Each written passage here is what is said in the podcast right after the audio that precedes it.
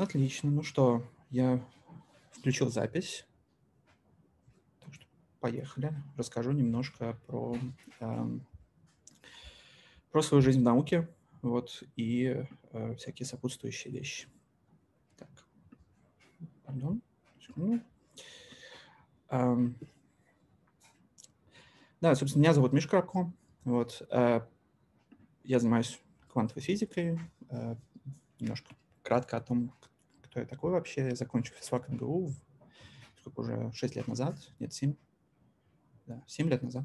Вот, э, уехал в Германию на PhD, сейчас живу в Гамбурге и получил PhD в квантовой оптике в прошлом году. И сейчас продолжаю работать постдоком э, в научным сотрудником в университете Гамбурга. Э, в основном я занимаюсь квантовой оптикой, всякими квантовыми измерениями и применением их для э, поимки гравитационных волн. Э, уже 10 лет я состою в коллаборации LIGO, и мы, в общем, двигаем вперед гравитационно-волновую науку всеми силами. Вот. Эм, я, собственно, участвовал в наблюдении самых первых гравитационных волн. Было очень классно. Э, вы, может быть, слышали про... Там красивые были такие картинки. Мы все очень праздновали. Э, даже потом какие-то призы раздали. Э, всей, прям всей коллаборации выдали. А отдельным членам даже дали Нобелевскую премию. Вот. Но мне не дали, потому что я мало всего сделал. Вот. Да, я на самом деле много довольно публикуюсь во всяких статейках, во всяких журналах. Э, в...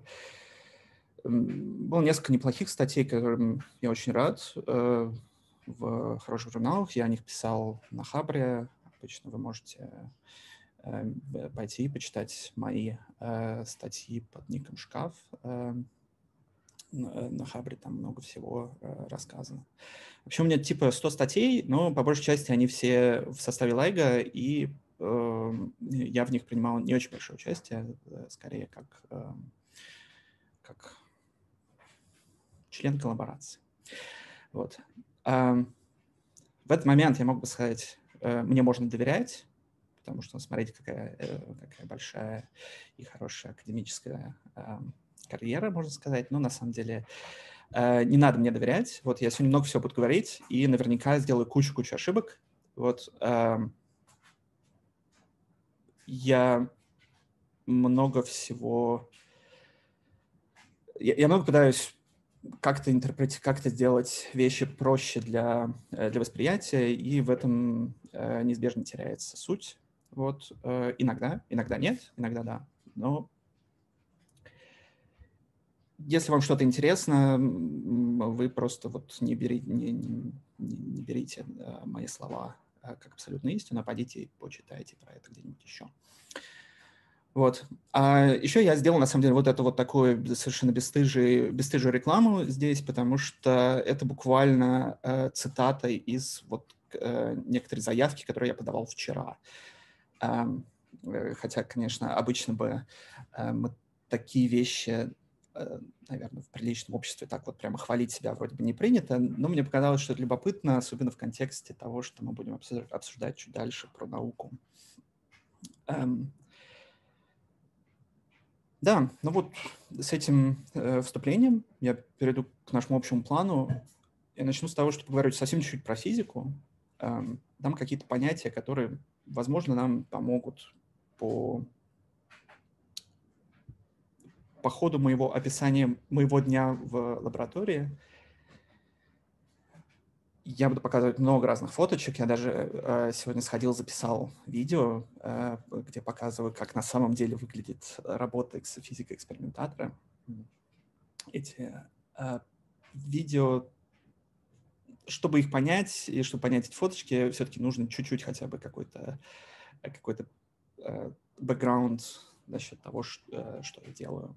А, в физике.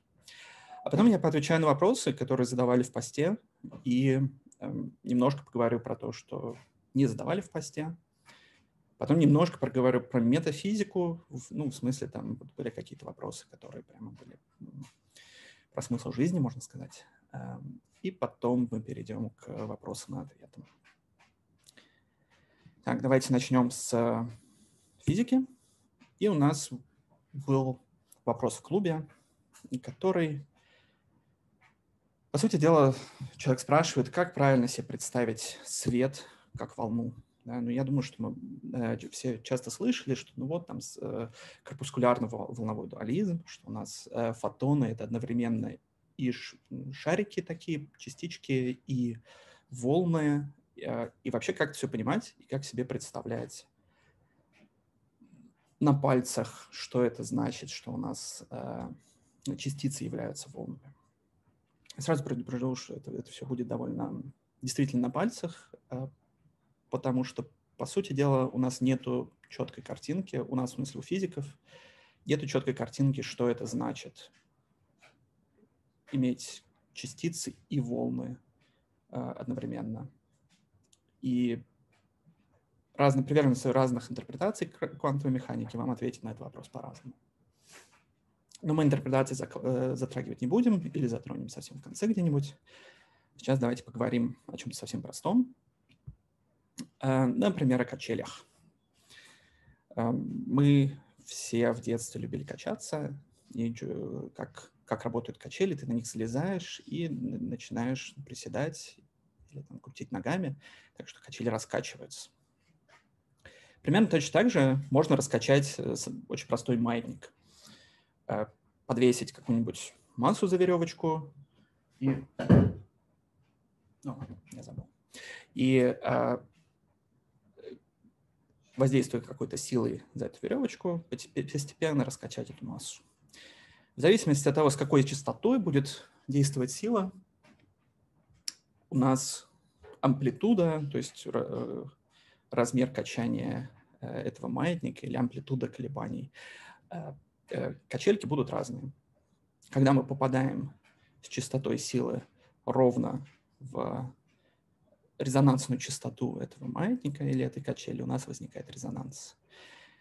И резонанс — это, на самом деле, наверное, самое важное явление в физике, которое вообще только может быть, потому что буквально в каждой системе он есть в той или иной степени. И мы представляем наши системы с точки зрения колебаний, как то, что мы называем модами, например. Это по сути дела, колебания одной степени свободы в системе. Мы встречаем резонанс в других системах, таких как электрические цепи. Да. Мы поставим конденсатор и э, катушку индуктивности, будем их, э, на них воздействовать э, напряжением, у нас будут возникать колебания, то есть энергия будет перекачиваться из одного в другое. И точно так же у нас э, возникает резонанс, например, внутри Э, то, что называется оптического резонатора. Я буду говорить довольно много об этом э, дальше. У нас есть зеркала, которые достаточно много отражают свет, не знаю, 99. У меня, например, есть зеркала, которые отражают 99,999% света. Если мы поставим два таких зеркала,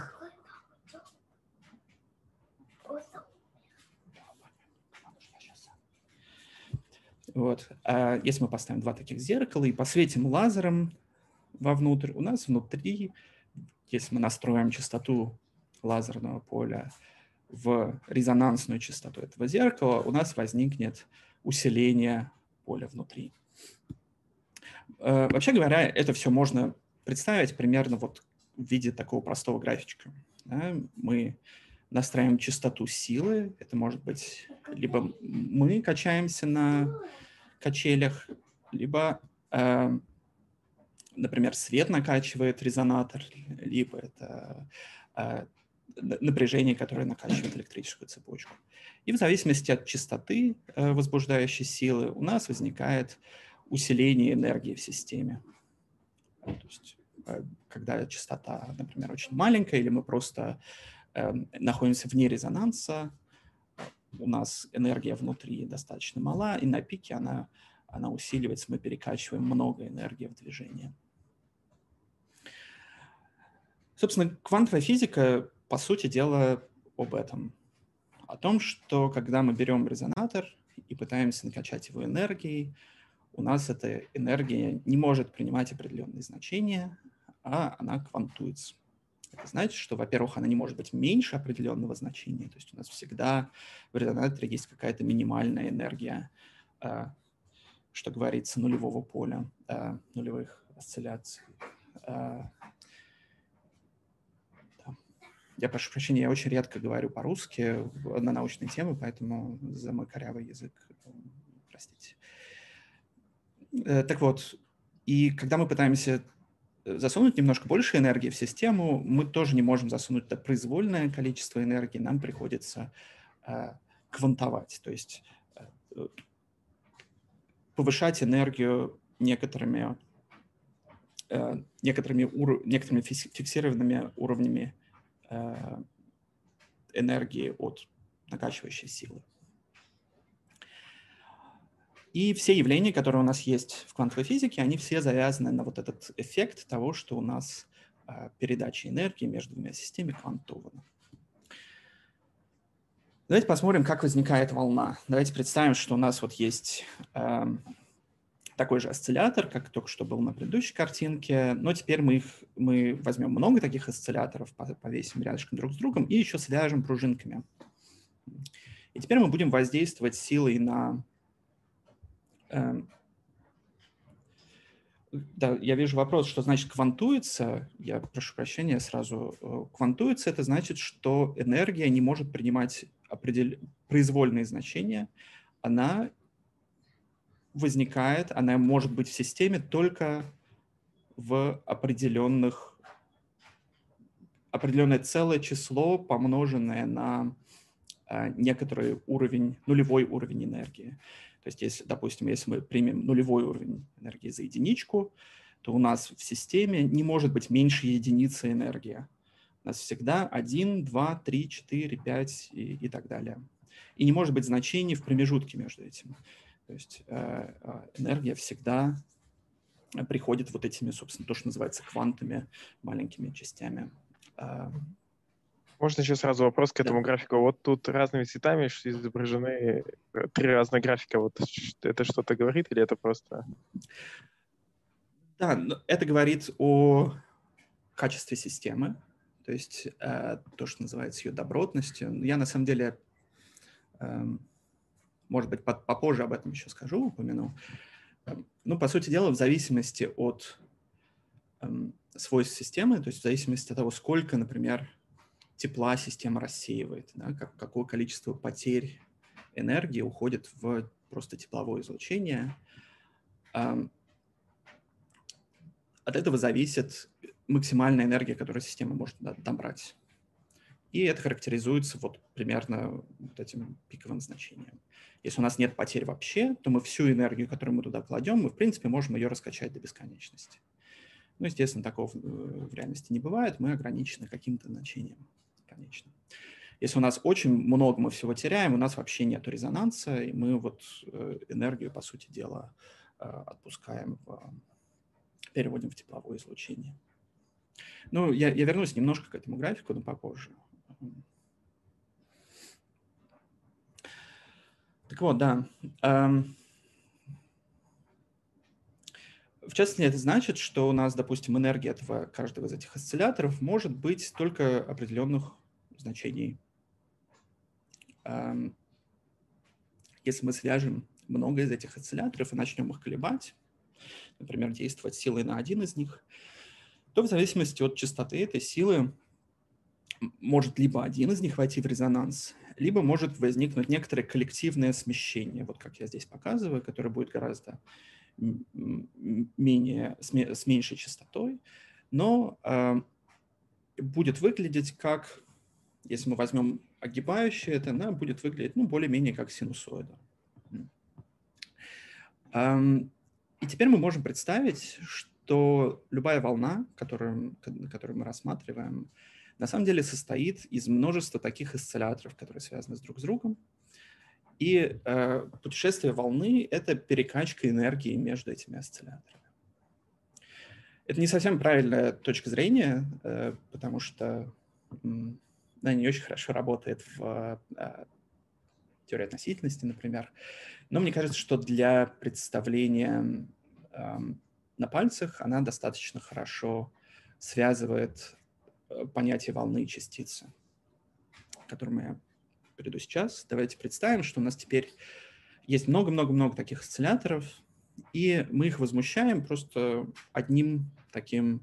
То есть сила у нас теперь не с определенной частотой синусоида, которая колеблет э, осциллятор, а мы один раз сделали так, и у нас пошла э, волна по этой системе связанных осцилляторов. Такой волновой пакет, что называется. Теперь этот волновой пакет, он переносит некоторую энергию. Да? То есть мы потратили энергию на то, чтобы возмутить, возмутить систему, и эта энергия у нас распространяется вперед. И этот волновой пакет — это то, что мы называем частицей. На самом деле, по большому секрету, частиц не существует вообще. Вот. Э, это, по крайней мере, в большинстве интерпретаций современной физики. То, что мы называем частицей, это просто некоторый локализованный пакет из волн. Да, то есть у нас много-много волн собрались в одном месте, и вот они путешествуют как такая вот э, огибающая. Э, если этот волновой пакет достаточно маленький, если он не, э, не подвержен дисперсии доста- на расстояниях, на которых он э, путешествует, то есть если он действительно остается локализован, это то, что мы видим как частицу. То есть у нас есть детектор, который реагирует на количество энергии, которое к нему при, приходит. И на самом деле энерг... э, этот детектор не знает, у него нет понимания, что такое частица или что такое волна, он просто вот реагирует на некоторое количество энергии, которое к нему пришло. Поэтому он реагирует на волновой пакет, который до него доходит. И, в принципе, в современной физике мы вообще все-все-все, что у нас есть, описываем в рамках волн. То есть у нас есть так называемые квантовые поля, и все, что мы называем частицы, это на самом деле возмущение этих квантовых полей, которые, в свою очередь, являются некоторой комбинацией а, волн. Частица оказывается очень удобным приближением, потому что почти всегда у нас наши детекторы, которыми мы пользуемся, они не умеют э, действительно различать, они недостаточно быстрые, чтобы отреагировать на вот это вот изменение э, амплитуды здесь. Они сразу, вот частица пролетела, бух, передала энергию, и э, это то, что они зарегистрировали. Если бы у нас были такие магические детекторы, которые могут э, измерять количество энергии быстро-быстро-быстро, то есть они могут измерять количество энергии в каждой из этих точек этого волнового пакета. Мы бы увидели, что на самом деле это не частица, а волна. Но, к сожалению, у нас такого, э, таких детекторов нету и, в общем-то, не предвидится. Вот, поэтому мы чаще всего говорим в терминах частиц. Хотя все на самом деле понимают более-менее, что, э, что под этим понимается.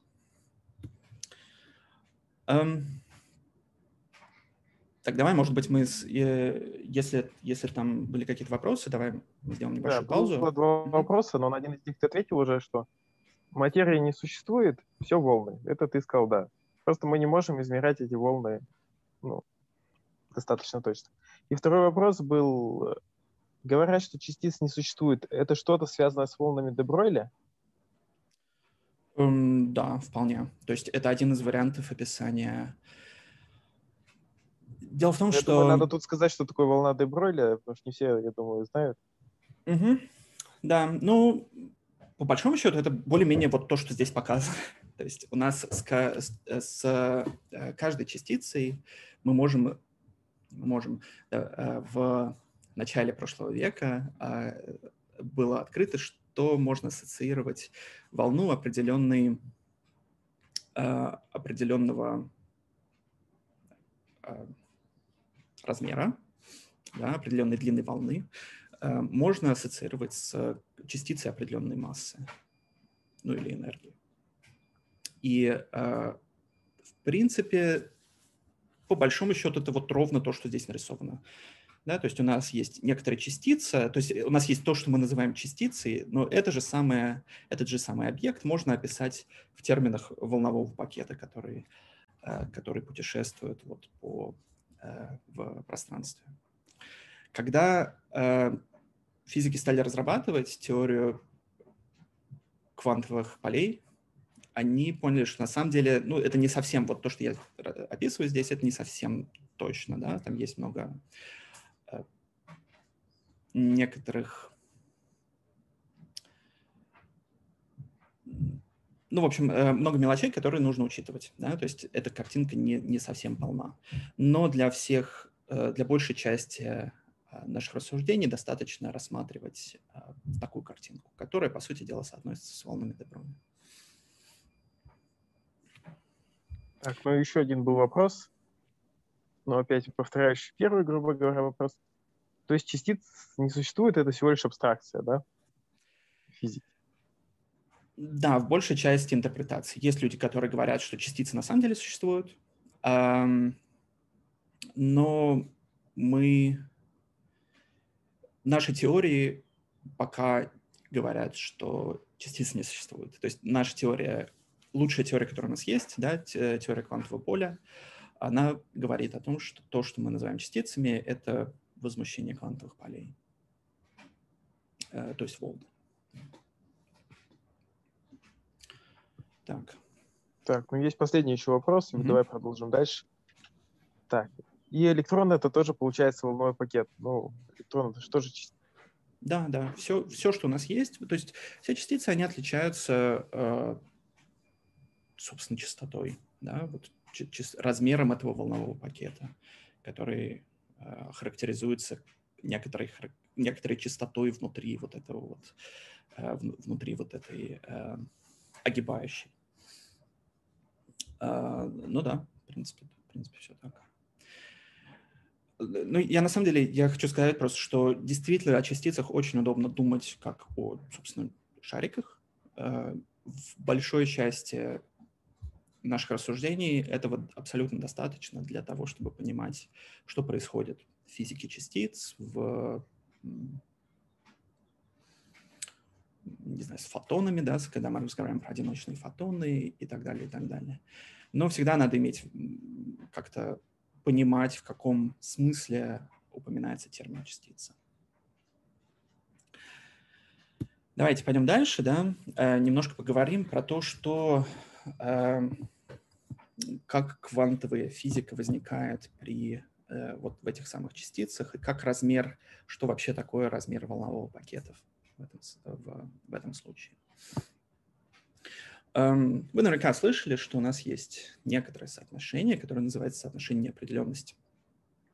Если мы возьмем частицу, эм, то есть возмущение квантового поля, и э, попытаемся измерить ее координату, то есть в какой, в какой точке она находится. Эм, мы, в принципе, можем это определить достаточно точно. Но как только мы определим координату частицы достаточно точно, окажется, что мы понятия не имеем, какой у нее импульс. Есть э, соотношение, которое говорит о том, что точность измерения координаты, помноженная на точность измерения импульса, должна быть больше или равна некоторой константе. И это значит, что мы не можем одновременно с абсолютной точностью узнать абсолютные координаты э, частицы.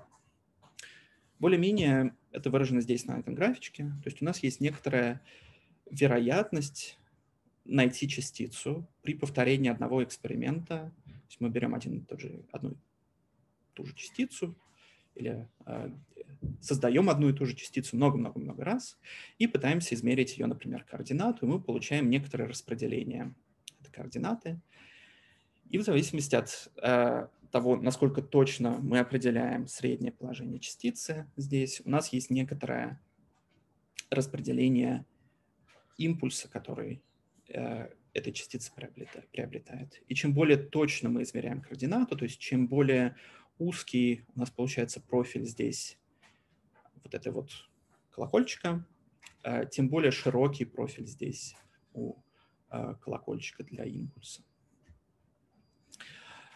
Собственно, это, это соотношение неопределенности работает не только для координаты импульса, но, в принципе, для большей части переменных, которые, ну, они называются не коммутируют, но есть некоторые переменные, есть некоторые параметры частиц, для которых соотношения неопределенности нету, но для большей части э, таких параметров э, она есть. Например, если мы посмотрим на э, то, что происходит, когда мы э, пуляем из лазера в, э, например, фотодиод, у нас лазер производит фотончики с некоторым распределением. То есть у нас энергия каждого, с одной стороны, энергия каждого фотона не определена точно, с другой стороны, расстояние между фотонами тоже точно не определено. Да? У нас есть соотношение между соотношение неопределенности между энергией фотона и расстоянием между фотонами. И, по сути дела, это значит, что у нас вот каждый фотончик у нас летит с некоторой случайной задержкой по сравнению с соседом. Это то, что я здесь вот нарисовал вот вероятность наблюдения фотона, вот у нас есть какая-то средняя задержка, и у нас есть распределение вокруг, э, вокруг этого. Теперь давайте предположим, что у нас мы хотим измерить некоторый сигнал, который производит задержку э, между фотонами. То есть у нас летят фотоны, и вот здесь сигнал на них влияет так, что он немножко их, э, каждый из них задерживает. Можем ли мы измерить эту задержку? Вопрос.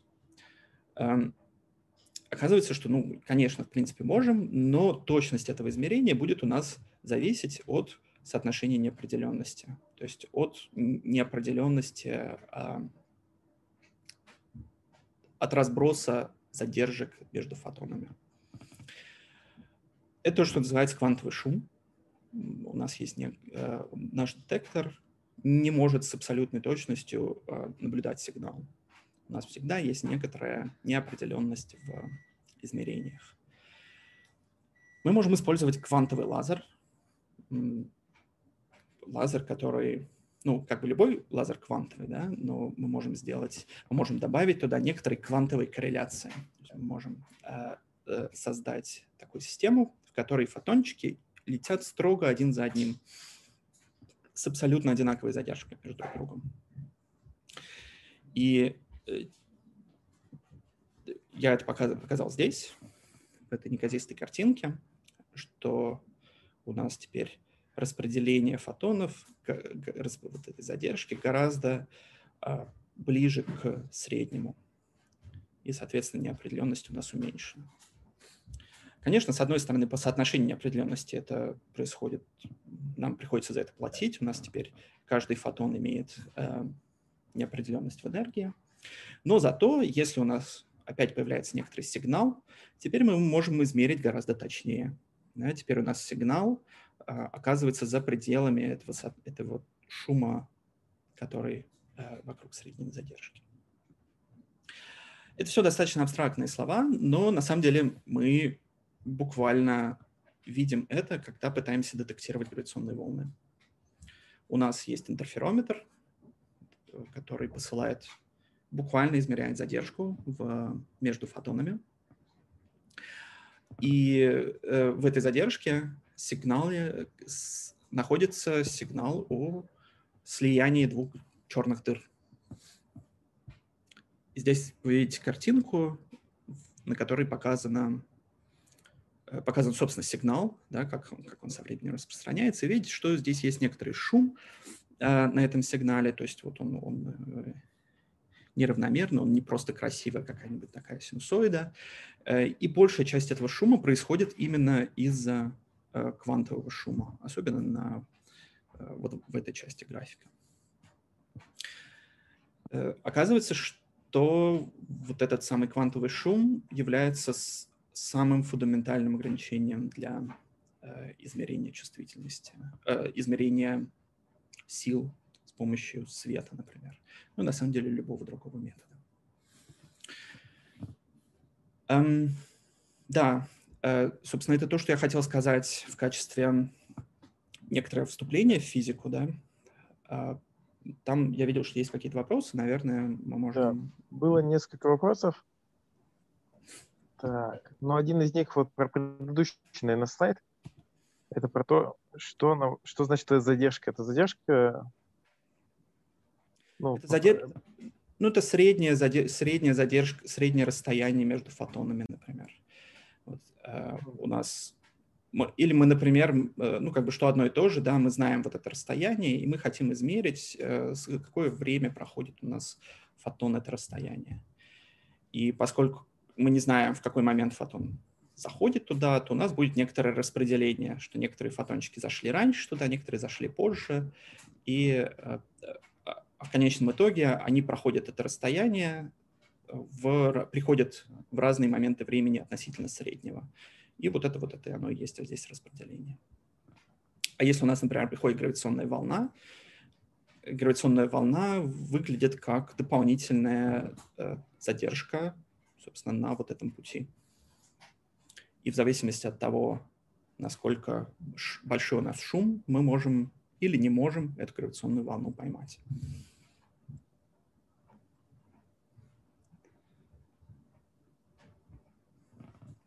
Не знаю, насколько это ответило.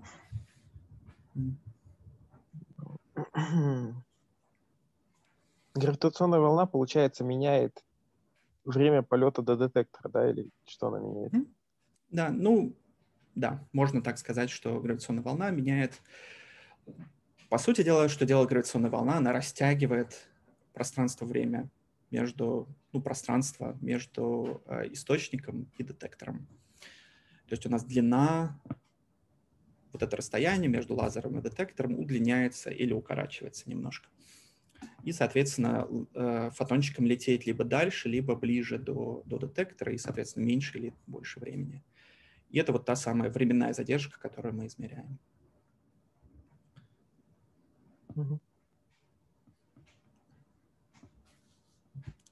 То есть, по сути, на этом графике было представлено, что вы один, ну, вспышку лазером делаете, выключаете и ждете, когда долетят все фотончики. И мы измеряем время долета. И потом получается, что из-за гравитационных волн это время долета как-то меняется, и вы отсюда определяете, что вот в этот момент была волна.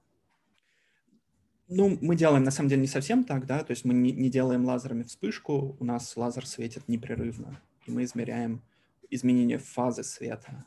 Да? Ну, фаза света немножко сложнее объяснить, чем, чем э, время, время пролета фотонов. Но, по сути дела, это то же самое.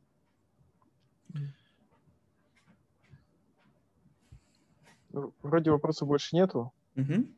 Хорошо. Ну, на самом деле, причина, по которой я рассказывал все это, это э, чтобы сделать, ну, во-первых, ответить, попытаться ответить на вопрос, эм, а во-вторых, э, дать немножко вступления для следующей части, в которой я покажу, что мы делаем в лаборатории, а делаем мы ровно вот, вот то, что, то, что я рассказывал только что. У нас есть осцилляторы, которые производят некоторый сигнал. Этот сигнал сложно видеть из-за квантовых шумов, и мы создаем э, квантовые корреляции, которые позволяют нам этот, э, этот шум убирать. Ну, э, я покажу, что у нас происходит в лаборатории, как просили. Что происходит? Я прихожу, у нас здание, которое находится на, эм, э, в Гамбурге, на окраине Гамбурга. У меня есть свой офис, как, как у постдока. Это примерно вот мое утро сегодняшнее. Э, большую часть своего времени, наверное, 90% своего времени я провожу именно здесь. Пью кофе, пью чай, встречаюсь с людьми, пишу код, пишу уравнения и вот все такое.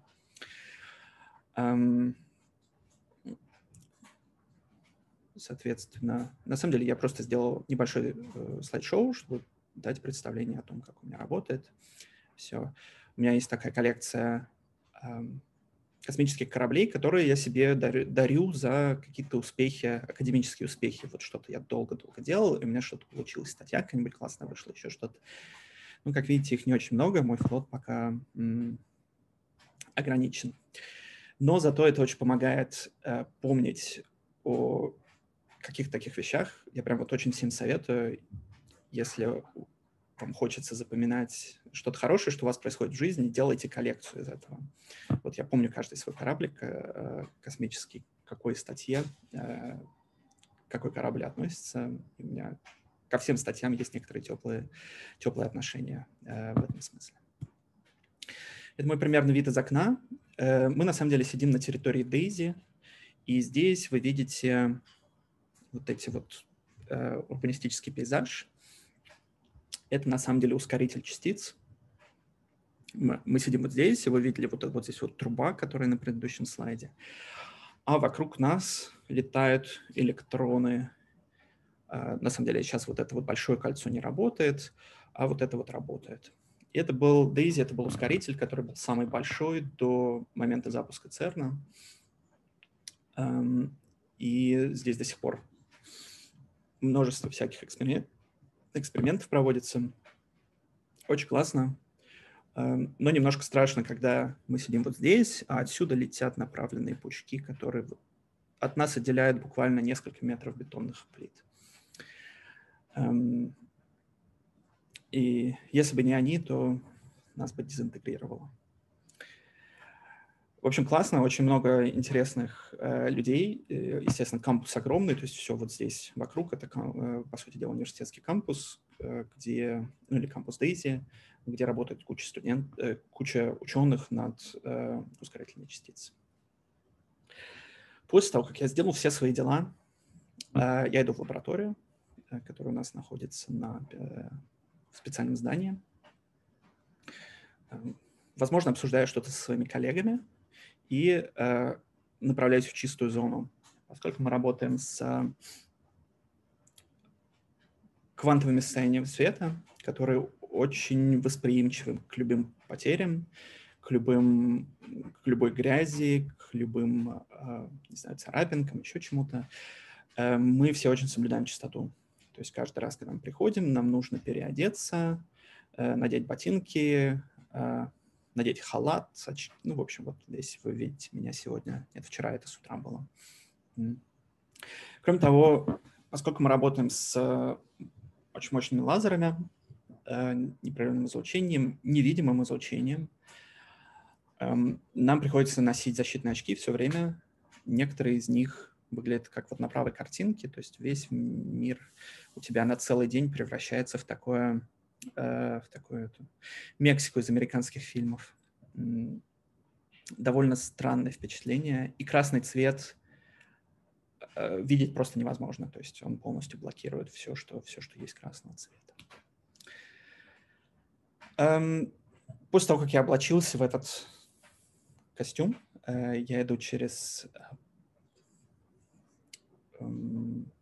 воздуховой душ, как это сказать, air shower. В общем, это такая стеклянная коробка, ты туда заходишь, закрываешь за собой дверь, и тебя со всех сторон обдувает э, ветерком, сдувая с тебя всю пыль. И эм, обычно я набираю всякой механики для, для экспериментов в шкафу. Э, большая часть из этих вещей мы делаем сами. Не механически, мы дизайним сами. То есть все вот эти вот штучки, которые здесь видите, они используются для э, оптических приборов, для держания оптических приборов, и мы открываем какой-нибудь CAD и рисуем, как оно будет куда ставиться и куда будут вставляться зеркальца. Потом нам э, это делают на, на производство. Э, обычно я захожу в электронный воркшоп. А, мы всю электронику делаем сами тоже. Большая часть времени уходит на то, чтобы вот наколхозить что-то такое, что вы видите здесь справа. Типа я вот несколько, какое-то время назад паял вот эту вот штуковину, которая нужно было, чтобы наш лазер работал чуть, чуть лучше, чем, э, чем он работал до этого. И, соответственно, поскольку у нас опыта не очень много в этом, и знания тем более, а, очень много уходит попыток на то, чтобы все это приколхозить так, как нужно. Но в итоге все работает отлично, потому что мы профессионалы. И после этого я захожу в лабораторию, которая выглядит примерно ну вот, вот так. Это комната, в которой стоит стол. на котором стоит куча оптики. Я сейчас не буду рассказывать, где что, чтобы... Да, это, это займет много времени. Но, по сути дела, вся эта установка нужна для того, чтобы создать квантовый свет. Квантовый свет создается вот в этой маленькой коробочке здесь. Весь этот путь до этого нужен для того, чтобы приготовить лазерный луч к засовыванию его в эту маленькую коробочку. Я думаю, тебе надо сказать, что значит куча оптики. Ну, что здесь примерно есть. А, да, Хор- хорош, хороший, да, правильно. Эм, здесь в основном находятся зеркальца. Это вот, вот эти все красненькие штуки, это зеркала. То есть свет идет, отражается от зеркал и проходит э, через поляризующую оптику. Я, наверное, не буду объяснять, что это такое, но, в общем, такие пластинки из эм, э, кристаллические пластинки и большое количество разных линз. Здесь их можно тоже видеть кое-где, которые а, задают форму луча. Да? То есть луч должен быть определенной, определенной формы, чтобы, чтобы возбудить резонанс в э, оптических резонаторах, которые у нас здесь есть. Ну, вот эти вот коробочка, на самом деле, оптический резонатор. Я, на самом деле, покажу чуть на следующем слайде где-то. Um, у нас довольно много фотодиодов. Это эти коробки, которые мы тоже сами ваяем, которые, собственно, измеряют свет. Когда мы на них светим, они могут измерять свет или модуляцию света. Да? То есть когда, например, у света меняется амплитуда, эти фотодиоды преобразуют это в электричество, и это электричество мы, собственно, измеряем. Я где-то покажу на след, тоже на одном из следующих слайдов. А, да, я сейчас, тут даже видео есть. Сейчас я его запущу. Собственно, хотел вам показать, как это все выглядит более-менее. Сейчас. Ой, не работает.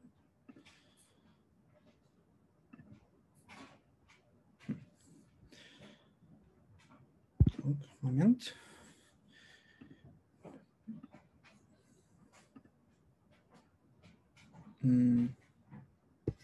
Давайте я его запущу, может быть, из, э, из галереи, чтобы, чтобы вы все увидели красивое видео, которое я сегодня снял. Зря, что не ходил в лабораторию.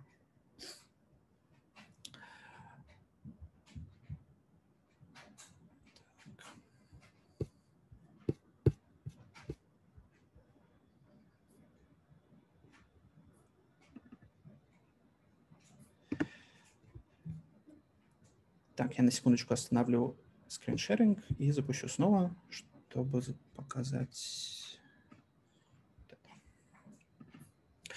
Собственно, да, вот видео. Эм, я надеюсь, вы видите. У нас... Ой. Давайте еще разок.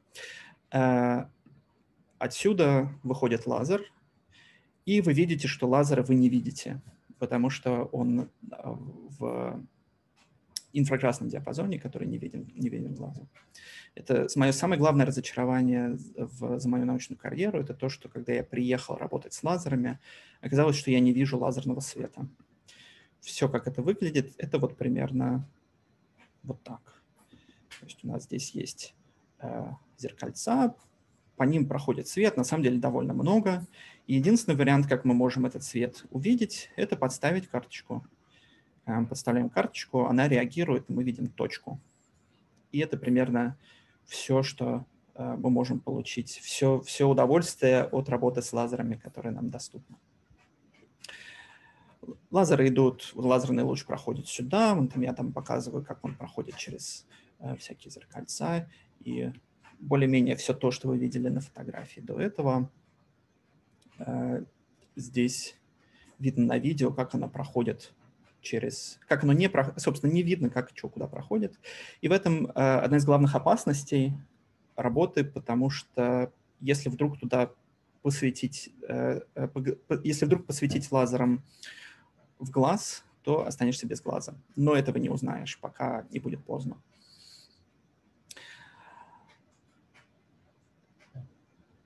Так, давайте я...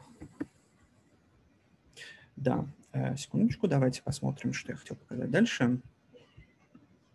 А я хотел дальше показать следующее видео. Отлично. Вот еще сразу было два вопроса про, а, про давай, лазер. Да. Угу. Так, первый вопрос про лазер. А разве лазер любого цвета может быть виден в чистой среде?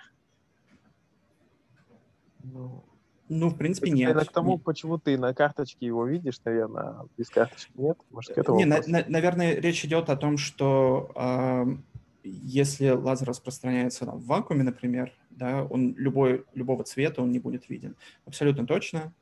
Но э, дело в том, что у нас не вакуум, да, у нас обычно все равно есть какая-то пыль, и я покажу на следующий, а я прямо сейчас покажу вам, что уж тут. Вот, допустим, как выглядит, э, вот, допустим, как выглядит лазер, когда он виден свету. Это примерно та же самая оптика, это немножко другая лаборатория, э, и это зеленый лазер, который действительно виден, виден глазу. И, конечно, когда он распространяется, он не виден, но как, когда он отражается, он рассеивается на мелких частичках, э, на мелких пылинках, может быть, неровностях зеркал. Э, и да, это выглядит примерно так. То есть вот эта карточка, она не какая-то специальная, она просто любая бумажка бы также работала? Нет, эта карточка как раз специальная, потому что вот этот зеленый свет это, — это другой эксперимент, в котором лазер, собственно, видимой вол... длины волны. Карточка, которую мы используем, она конвертирует свет невидимой длины волны в видимую, то есть она поглощает. Работает примерно как когда вы, знаете, светящиеся какие-нибудь звездочки, такие это флуоресцентные, заряжаете, и потом они у вас всю ночь светятся. Ну вот примерно так работает. То есть, а, так, тут еще спрашивают, mm-hmm. ты видео уже включил какое-то или нет? И просто мы ничего не видим. Так, а вы не, подождите, вы не видели? Вы не видели ну, видео? Ну, то есть мы предыдущее видео видели, но новое видео ты не запустил. А, не, не, видео еще новое не, запис... не запустил. Предыдущее, да, да, я, я отвечаю на вопросы, поэтому еще, еще а, понятно. впереди. Там давай, если есть еще вопросы по ходу дела, давай я... Еще есть вопросы. Давай. Очки от лазера спасут или нет? Спасут, да. Любые очки да. от любого лазера? Нет, очень специальные очки. А, очки в смысле такие, как, как вы носите, не, не спасут. Эм... Ну, вот а твои очки, они же под какую-то конкретную длину волны? Да, для мои очки под какую-то конкретную длину волны, и они очень дорогие, так чтобы даже если я посвечу себе в глаз есть вот эти очки, которые вы видите здесь, например, э, даже если я посвечу э, себе прямо в глаз из лазера, э, мне ничего не будет. То есть я не, не, не, не ослеплю себя. По крайней мере, какое-то время. Но эти очки стоят там типа 500 евро. Соответственно, все, все остальное, оно, в общем, это все не выдержит. И, конечно, если, э, если у вас просто обычные очки, как, как для, э, для улучшения зрения или, или солнцезащитные очки, они ничего не защитят. Ну, по крайней мере, в, в рамках тех мощностей, которые мы используем. Так, давай дальше вопросы. Угу. Давай. А, на инфракрасной камере будет виден лазер или нет? Думаю, что будет, но зависит от конкретной э, конкретной камеры. Да, то есть мы работаем с 15-15 нанометров, полтора микрометра, и я не знаю, насколько камеры это берут. Вот. Э, возможно, не знаю. Так, еще вопрос такой. А линзы насколько сильно меняют фокусировку и расфокусируют параллельность лучей? Э, очень, очень сильно. То есть линзы нам нужны для того, чтобы фокусировать, по сути дела, на пучок. То есть мы начинаем с достаточно широкого пучка, который около миллиметра в диаметре, а заканчиваем примерно 10 микрон диаметр пучка.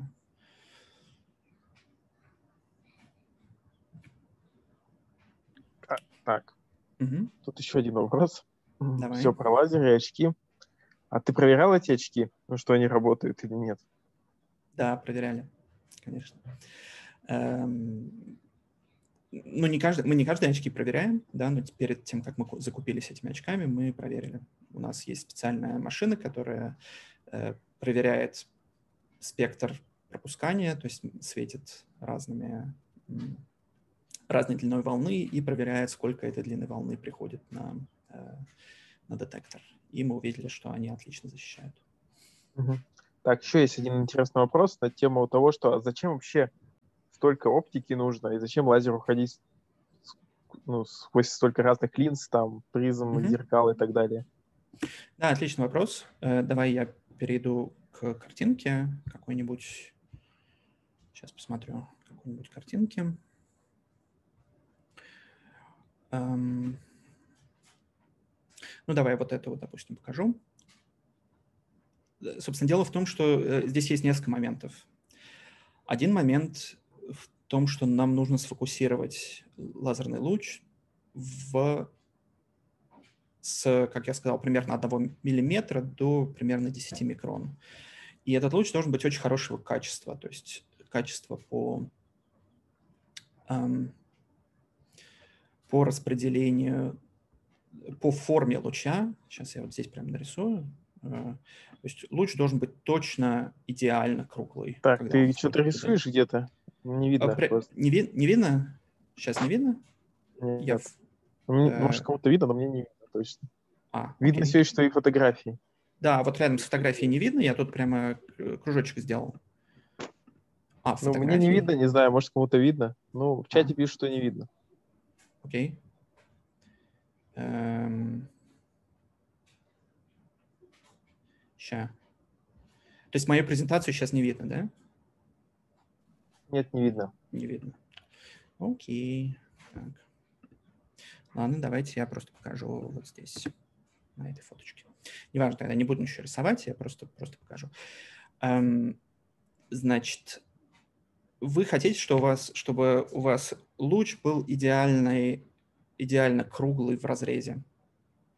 И дело в том, что когда они проходят через все, через всякие части э, вся, всякие оптические элементы, иногда форма луча искажается. И это все нужно корректировать. Для того, чтобы луч был стабилен в чисто, по частоте, да, то есть чтобы длина волны оставалась точно-точно на той длине, на резонансной длине волны с вот этими резонаторами, как я, как я показывал в начале презентации, да, что когда у нас есть резонатор или осциллятор, чтобы его амплитуда была максимальна, нам нужно, чтобы сила, которая его возбуждает, была ровно резонансной частоты. Здесь то же самое с лазером, чтобы у нас поле внутри резонатора было максимальным, нам нужно, чтобы частота лазера была точно совпадала с частотой резонатора. Для этого нам нужно много всякого управление, которое измеряет частоту лазера и подстраивает ее под частоту, э, под частоту резонатора, которая, в свою очередь, может меняться. Допустим, у вас есть температура э, окружающей среды, которая немножко меняется, и это меняет резонансную частоту. Поэтому нам постоянно надо в постоянном режиме контролировать э, лучи, которые распространяются здесь везде, в этой установке каждый раз, когда мы а, используем что-то для контроля, это изменяет качество луча, и нам нужно его подстраивать обратно в э, хорошую форму и в, эм, ну, в общем, в, в, приводит, приводит его к нужным параметрам. Поэтому на каждом этапе мы, у нас много-много линз, чтобы пройти через много оптических элементов, которые используются для контроля. Надеюсь, это так, тут несколько вопросов. Да. Давайте угу. закончим уже с очками. ну, Про очки был еще вопрос, как они работают. То есть ты в них видишь, ну, то есть они как конвертируют невидимое в видимое, либо ты просто, оно кает и ничего не видно? Это буквально вот как, как, как я вот показывал здесь, где-то вот здесь, да, вот оранжевые очки, они полностью блокируют э, зеленый свет. Соответственно, все, что зеленое, вам будет не видно. То есть э, это как раз очки используются для той лаборатории, в которой я там показывал красивый зелененький, зелененький лазер, отражающийся от разных частей. А, соответственно, когда вы надеваете эти очки, просто весь зеленый свет, который на них попадает, он поглощается э, стеклом, который там используется. Uh-huh. Бесконечно он светить не может, в какой-то момент вы их испортите, они сгорят. И после этого уже станет плохо. Так, ладно, давай дальше по вопросам mm-hmm. то мы долго уже на этих вопросах. Какой мощности у вас лазер в ваттах? 5-10 ватт обычно где-то. Ну, это как бы не очень у вас просто по... непрерывно mm-hmm. светит. Да, Там непрерывно светит. Не импульсный лазер. Mm-hmm. Окей. Так, такой вопрос. Почему нельзя взять лазер послабее, но видимого спектра, настроить все на нем, и потом уже вместо него поменять лазер и ну, как, на нужный, чтобы было mm-hmm. просто легче. Облегчить себе задачу на более легком. Да, ну. да хороший вопрос. Эм, потому что оптические свойства всех элементов зависят от длины волны. То есть зеркала, например... Но тут не предлагают менять длину волны, тут предлагают уменьшить мощность. А, уменьшить мощность. Уменьшить мощность. Конечно, мы так и делаем. Абсолютно. Но все равно это как бы это не очень помогает, потому что если вы уменьшите мощность до того, до того уровня, что вам это не повредит э, глазам, а, вы уже ничего не сможете видеть просто. Ну, во-первых, у нас невидимый свет в большей части лаборатории, но даже там, где вот, который я показывал, фоточки со светящимися э, зеленым светом. Ты нам, кстати, не показывал со я не пока... зеленым. Ай, да, сейчас Ладно, ну я покажу сейчас, я вернусь к презентации, и вы увидите. Вот, вы все увидите, красивые, красивые фоточки. Специально ходил, включал лазер, чтобы, чтобы все видно было. Эм, да. Э, так, да, длину так, волны, значит, длину ты говоришь, да, не можем поменять, да? Длину волны мы не меняем, да, потому что все оптические свойства испортятся. А мощность мы, конечно, используем для настройки минимально возможную, чтобы, чтобы было удобнее. Но все равно приходится носить очки для, для безопасности. Ну, у вас же там тоже используются какие-нибудь как-то нелинейные кристаллы, которые на определенной мощности только начинают работать? Да, ну, ну, они... да, я покажу на самом деле на следующем видео как раз работу нелинейного кристалла. Ну как, покажу. Вы что-то увидите, да. А, давай тогда продолжим с презентацией, а потом я еще Давай, да. задам ага. вопросы, а то Хорошо, так. Share. Отлично, надеюсь, что вы сейчас видите теперь тот кружочек, который я вам рисовал. А, да, а господи, слушайте, я, я, конечно, ступил. Вот, я же хотел вам показать видео. Я извиняюсь. Давайте я еще раз э, вернусь к галерее и покажу еще видео для, собственно, что происходит у нас в в чем заключается 99,9 нашей работы?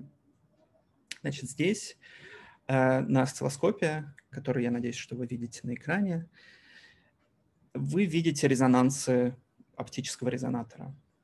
Вот один резонанс, вот второй резонанс, вот третий резонанс. Эм, эти резонансы для немножко разной формы луча. Да, у нас наш луч не, там, может быть не идеально круглый, эм, и или он не идеально подходит, в, заходит в резонатор под каким-нибудь неправильным углом. И поэтому внутри возбуждаются сразу несколько мод. То есть э, у нас много энергии сразу на, на разных частотах. Здесь откладывается частота. Эм, а нам нужно, чтобы был только на одной. И большая часть моей работы происходит примерно вот так. Я беру и кручу, чуть-чуть поворачиваю одно из зеркалец. И вы видите, как энергия перераспределяется между модами. Я повернул ее, может быть, на, не знаю, одну шестнадцатую поворота, ну вот что-нибудь такое. И я так продолжаю крутить часами, буквально. Э, чуть-чуть туда, чуть-чуть сюда, пока не избавлюсь, пока не получится так, что у меня только одна, один резонанс виден здесь. Вот это плюс паяние составляет э, абсолютное большинство моей экспериментальной работы. Тебе каждый день приходится это перенастраивать? Да, почти каждый день, да. Потому что, ну, не настолько, не, все не так плохо, да. Здесь мы делаем новый эксперимент, поэтому все выглядит довольно плохо. Но э, почти каждый день чуть-чуть что-нибудь дрейфует и приходится перенастраивать перед, по крайней мере, когда хочется получить хорошие данные.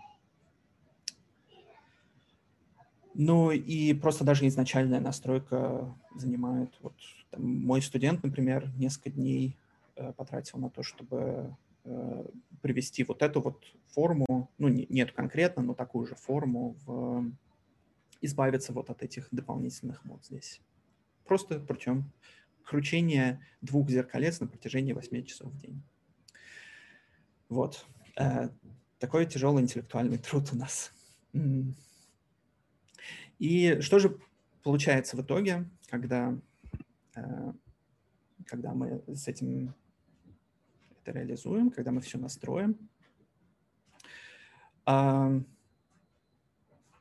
Сейчас я, сейчас, секундочку, хотел показать фотку. Ладно, я покажу фотку чуть попозже, э, когда вернусь к презентации, потому что она у меня там. Собственно, весь, вся суть в том, что мы засовываем э, луч в резонатор. Внутри резонатора стоит нелинейный кристалл, который преобразует энергию одного, одного фотона в энергию двух фотонов. Ну, буквально раз, разбирает э, э, фотон на, на две части. И когда это происходит, эти, две, эти два фотона оказываются квантово скоррелированными, то есть квантово запутанными. А, и это вот наша большая цель. Мы хотим создать квантовую запутанность между двумя фотонами. Ну и как только мы все настроили, как только мы повертели все эти ручки, а, и потом включаем свет, вот э, это наш большой момент, что мы видим вот эту вот точку на экране. Эта точка на экране происходит от того, что мы разваливаем внутри резонатора, ведь здесь было много-много света, у нас сейчас резонатор не очень хорошо настроен, и сюда доходит свет, который сконвертировался, преобразовался от света так называемой накачки. То есть э, этот свет не тот, что был из лазера, а этот свет, который мы создали внутри резонатора. И, в принципе, в этом процессе возникает квантовый, квантовый свет. Здесь его не видно, естественно, потому что на, это не совсем э, на этой карточке квантовых корреляций не увидеть. Э, но, в принципе, суть именно это. Суть именно в этом. И увидеть вот этот цвет, это все, можно сказать, наш эксперимент получился. Эм, ну, не совсем. Там, конечно, потом после этого много всего, э, много дополнительной настройки, но это вот э, основной шаг. Так, я теперь все-таки вернусь к презентации, потому что там я хотел показать еще чуть больше про... показал? показал? Ну, собственно, вот э, здесь я хотел показать резонатор. Да, это вот внутри этой коробочки у нас два зеркальца, как я вам показывал. Внутри нелинейный кристалл. Мы накачиваем, мы посылаем свет одной длины волны, а выходит свет другой длины волны. Этот цвет, вот, который как раз здесь справа виден, это вот то, что здесь отражается от резонатора. Вот и все. Вот это вся наша экспериментальная работа практически. Примерно так, вот эти те самые фоточки красивые, которые я обещал показать, э, примерно так это выглядит, когда у вас есть, когда вы можете видеть свет, да, когда свет рассеивается на частицах, э, на зеркалах. Когда он проходит между зеркалами ничего не видно, но всегда есть небольшие какие-нибудь неровности, широковатости, и вот, вот он, зеленый красивый свет. Вот прямо здесь, прямо сейчас вы можете видеть сжатый свет. Сжатый свет — это квантовые корреляции, про которые я рассказывал. Они находятся вот здесь. Вы их увидеть не можете, э, я их увидеть тоже не могу, но вам придется поверить мне на слово, что я сделал этот, э, эту фотографию в тот момент, когда там было очень много сжатого света. Чтобы вам это показать, эм, я сделал фотографию, которая показывает ну, спектр который показывает на, на спектро, спектроанализаторе, показывает спектр шу, квантового шума. И вот там, где есть темные полосы, там у нас квантовая корреляция. Вот это все данные, которые мы видим. У нас нету никаких fancy э, знаю, магических э, красивых лампочек, которые загораются, или чего-то необычного, что возникает на экране, каких-нибудь красивых картинок. Все, что мы видим, это вот темная полоска здесь и светлая полоска здесь. И, тот факт, что это темная полоска, это настоящая квантовая корреляция. Почти э, хорошо, это не самые, не самые сильные квантовые корреляции, которые вы можете, которые когда-либо люди создавали, но довольно близко к тому. И вот, вот этот... как раз произнес угу. сжатый, да. извините, что перебил. Сжатый свет. А что такое сжатый свет? Наверное, всем интересно. Да, я... Э, э, давайте я вернусь. Я забыл про это рассказать немножко. Так, сейчас давайте я вернусь к вот сюда. Э, не, вот сюда. Собственно, сжатый свет — это вот это такой вот свет. То есть свет, в котором мы сжали неопределенность по, по, одной, по одной оси. Ну, это, да, это такая терминология. То есть мы используем, мы создаем вот буквально вот, вот то, что здесь показано. Получается, что у нас неопределенность уменьшается. И вот это уменьшение неопределенности — это те самые темные полоски, которые вы видите, вы, вы видели на следующем экране. Я просто не хотел говорить сжатый свет, потому что терминология, но забыл. Вот. То есть красные полоски, вот это красный колокольчик – это светлые полосы на следующем экране, которые я сейчас покажу, а вот эта синяя, более острая полоска – это темные. Давайте я вернусь, и мы снова посмотрим на, э, собственно, вот. То есть эта часть – это обычный колокольчик, а эта часть – это сжатый колокольчик. Вот так, вот такие у нас измерения.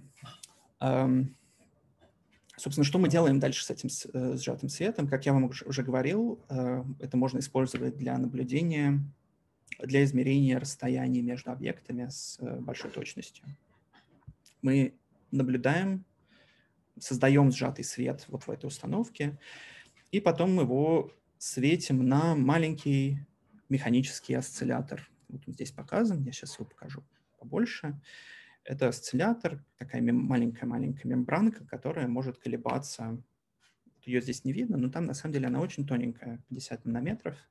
И она колеблется, и эти колебания этого, э, этой мембранки можно измерить с помощью света. То есть мы светим сюда лазером, лазер отражается, и расстояние между источником лазера и, э, собственно, мембраны немножечко меняется за счет того, что мембранка сама по себе двигается вперед-назад. И это то, что мы измеряем.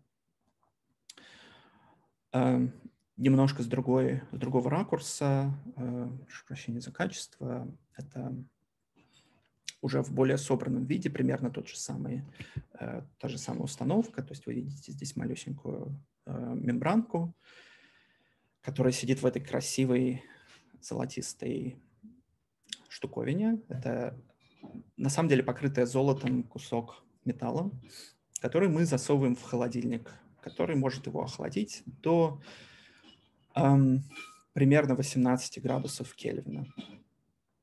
Э, то есть минус 250 э, градусов по Цельсию. Почти абсолютно ноль. И э, каждый, вот эта штуковина стоит бешеных денег. Э, каждая вот из, из этих штуковин стоит там типа больше 20 тысяч долларов. Э, не буду говорить, сколько на самом деле. Эм, и они используются для того, чтобы спозиционировать, настроить луч света в, в условиях около абсолютного нуля. И после этого вы видите снова тоже похожую картинку, как я вам уже показывал, резонанс, вот это вот резонансная мода э, этой мембраны, она колеблется. И точность нашего измерения ограничена, вот то, что здесь написано shot noise, это вот тот самый шум распределения колокольчик, красный колокольчик, который я вам показывал в самом начале.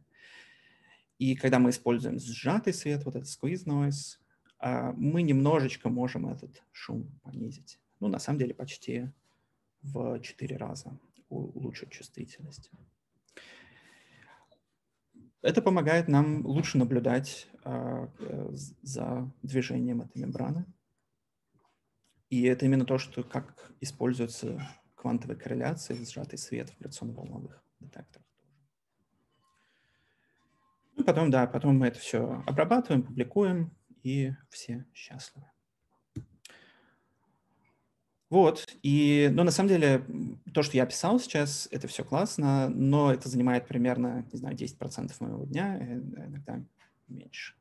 Большая часть занимает всякая административная работа, которая, не знаю, может быть, мы еще поговорим, но я уже довольно долго говорю, так что посмотрим, дойдет ли до этого, если кому-то будет интересно.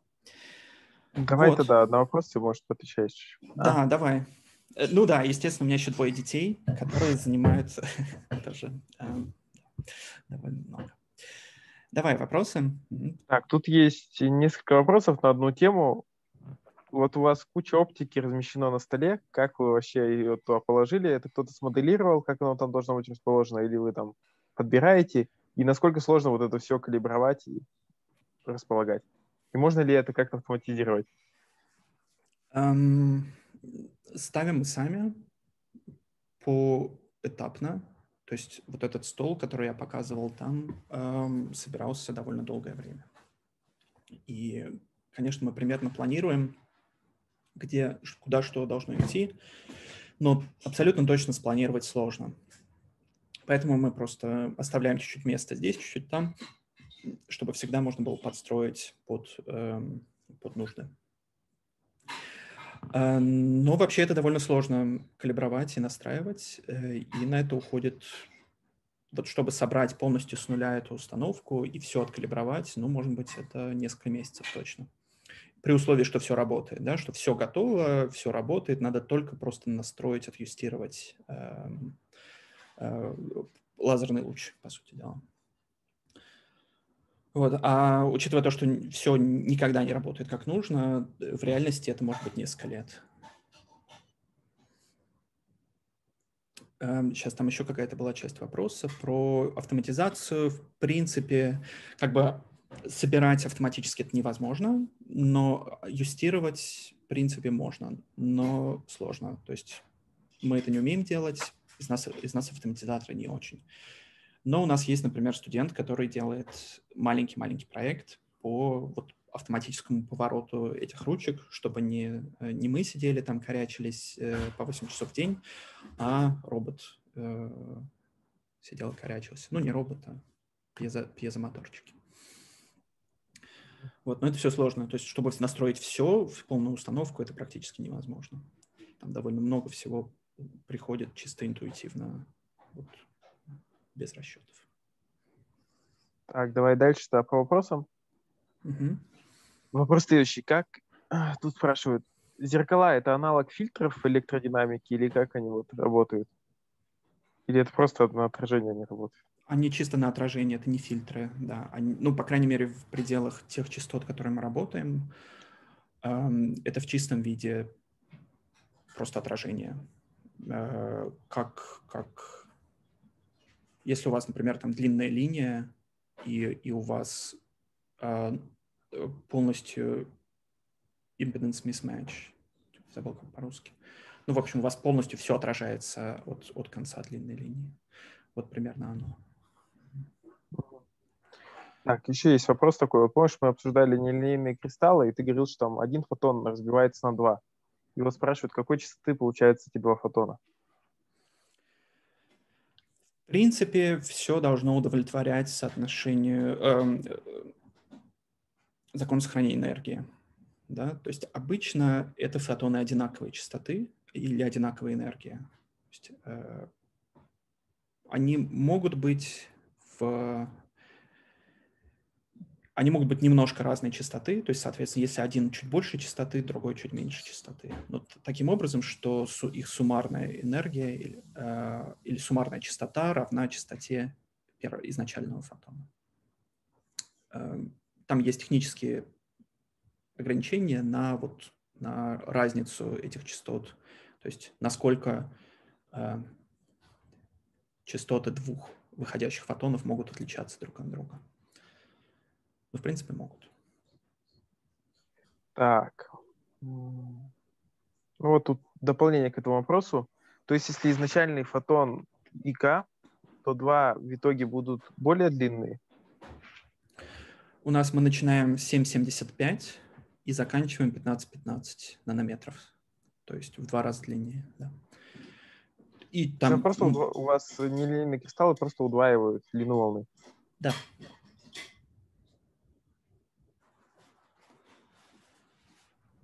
Так, еще вопрос. Вот ты показывал там красивые результаты, ты там можешь показать черные линии, светлые линии, да, и вот был вопрос, а что вы дальше с ними делаете? Вот вы получили их, вы как-то их анализируете или кто-то другой их анализирует? То есть вы mm-hmm. что делаете с результатами? Все сами э, собираем, анализируем. Вот я прямо сейчас результаты, ну, не прямо сейчас, но в процессе готовлю конференции, обработку вот прямо этих результатов. Пишем очень плохой код, э, не очень плохой, но, в общем, такой корявый код, э, который делает все как надо, но очень неоптимально, и извлекает данные, которые нам нужны из, эм, из вот этого массива. Естественно, нам нужна и теоретическая поддержка какая-то, то есть мы всегда сравниваем с э, численными моделями или с аналитическими моделями. Например, у меня, я сам работаю и в теории, и в эксперименте, поэтому я делаю все сам, ну, или мои студенты делают. Эм, но обычно более часто работают в, допустим, экспериментаторы не обрабатывают э, аналитически свои данные, то есть они с кем-нибудь кооперируются, и вот им другая группа, которая занимается теорией, обрабатывает эти данные. Так.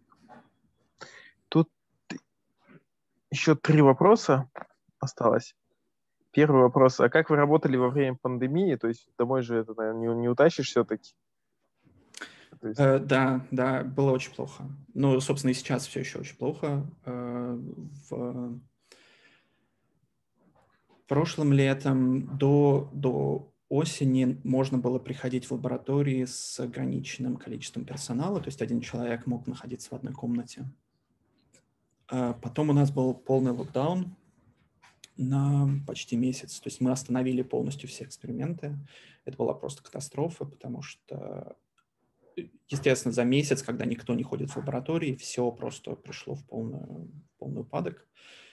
Ну, в смысле, все наши настройки, которые мы делали, они все расстроились, и куча-куча времени пришлось, и до сих пор приходится тратить на то, чтобы это вернуть к состоянию рабочему. И на самом деле до сих пор у нас локдаун, то есть мы не можем, у нас может один человек в лаборатории работать одновременно. Эм, очень плохо.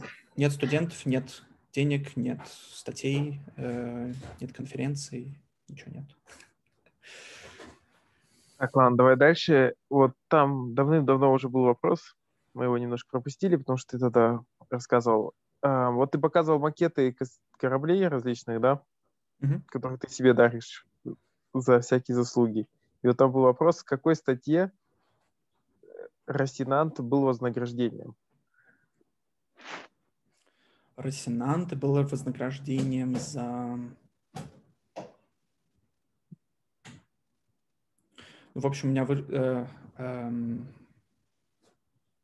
короче, у меня вышла статья в Nature Photonics, Э, которая как раз исследовала запутанность между фотонами для использования, гравитацион... для использования в гравитационно-волновых детекторах.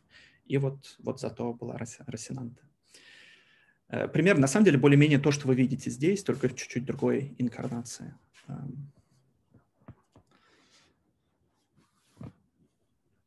Так, давай, наверное, продолжим, а потом там угу. уже просто вопросы о жизни, мы их попозже давай. зададим. Хорошо, так. Так, ну давайте. А, ну да, и, собственно, а, мои вечера проходят примерно так. То есть э, это все равно работа, что-нибудь написание, но иногда можно. Ладно, да, давайте вернемся. Было много довольно вопросов про квантовую физику.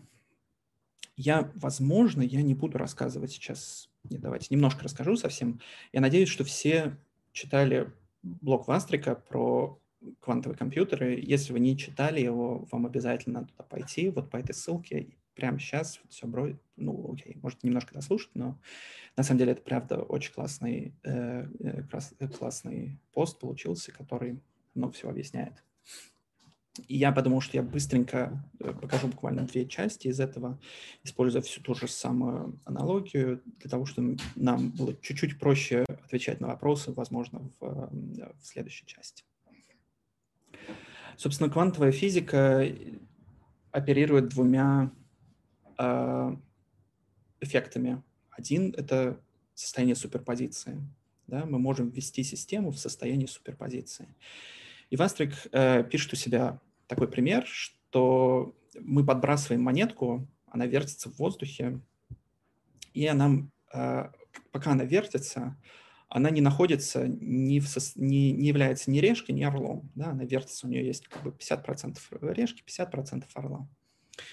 Когда же мы ее ловим, она оказывается то, что коллапсирует в э, состоянии либо решки, либо орла. Это состояние суперпозиции. То есть важ, важно, кстати, иметь в виду, что состояние суперпозиции значит, что буквально у нас нет определенного состояния. Не то, что мы не знаем, в каком оно состоянии, оно действительно просто вот, вот такое, такая хитрая вертящаяся монетка. Это первый момент. Второй момент, что есть состояние запутанности. Допустим, мы представим, что у нас теперь мы возьмем две монетки – я немножко по-другому объясняю, чем это в посте, но э, суть та же самая. У нас есть две монетки. Мы их сначала сложим вместе, а потом подбросим, и они начнут крутиться. И когда они крутятся, мы их разнесем друг от друга в разные стороны. И получится, что у нас есть две монетки, которые то, что мы называем квантово запутаны. Да? Что на каждой из них у нас есть 50%, что, что здесь орел и решка, и, и здесь то же самое, только наоборот. Но вот когда мы ловим одну из них, оказывается, что мы точно знаем, в каком состоянии вторая. Это называется квантовой запутанностью. Это самое, этот самый эффект квантовой запутанности, когда мы можем предсказать, когда у нас есть полная корреляция между результатами измерений одной монетки и второй момент, монетки, при том, что индивидуально они выглядят как абсолютно случайный. Да? То есть если мы поймали только одну из этих монеток, мы никогда не знаем, мы никогда не можем э, сказать, находится ли она в состоянии запутанности или нет. Только сравнивая результаты измерений двух монеток, мы можем узнать, что у нас вот там, оказывается, в результатах измерений есть некоторая корреляция. Ровно такая же аналогия в... работает с фотонами. Допустим, у нас есть электромагнитная волна, которая колеблется в одном направлении, есть другая волна, которая колеблется в другом направлении, и мы их направляем на делитель луча, который половинку этой волны летит сюда, половинка этой волны летит сюда. И эти волны оказываются в состоянии запутанности. Это ровно то же самое, когда мы послали их на делитель луча, оказалось, что на выходе мы не знаем, как бы у нас этот, каждая из этих монеток находится вот в таком состоянии 50 на 50. Э, и каждый из этих лучей находится вот в состоянии 50 на 50. Но если мы возьмем и измерим а, состояние этих волн здесь и здесь, окажется, что у нас есть а, полная корреляция между результатами измерений. И такая корреляция, которая на самом деле сильнее, чем обычная классическая корреляция. Я не буду вдаваться в подробности того, как именно это происходит. Э, может быть, мы можем это потом как-нибудь обсудить или офлайн.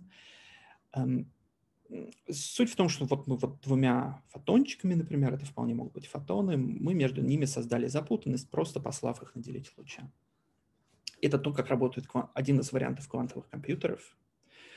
Э, совсем недавно продемонстрированное э, квантовое преимущество буквально то, что я показываю вот в предыдущем слайде. Только здесь много-много-много-много делителей луча, много-много делителей луча. и мы, мы светим на каждый из них фотончиками, они все перепутаются между собой, и у нас оказывается такое огромное состояние суперпозиции, здесь, э, огромное состояние запутанности здесь. И потом мы можем этой запутанностью оперировать как-то, изменять их фазы, там вот где-то изменяются фазы, не знаю где точно. Э, и, в общем, оперировать состоянием при измерении этой, этого большого запутанного состояния.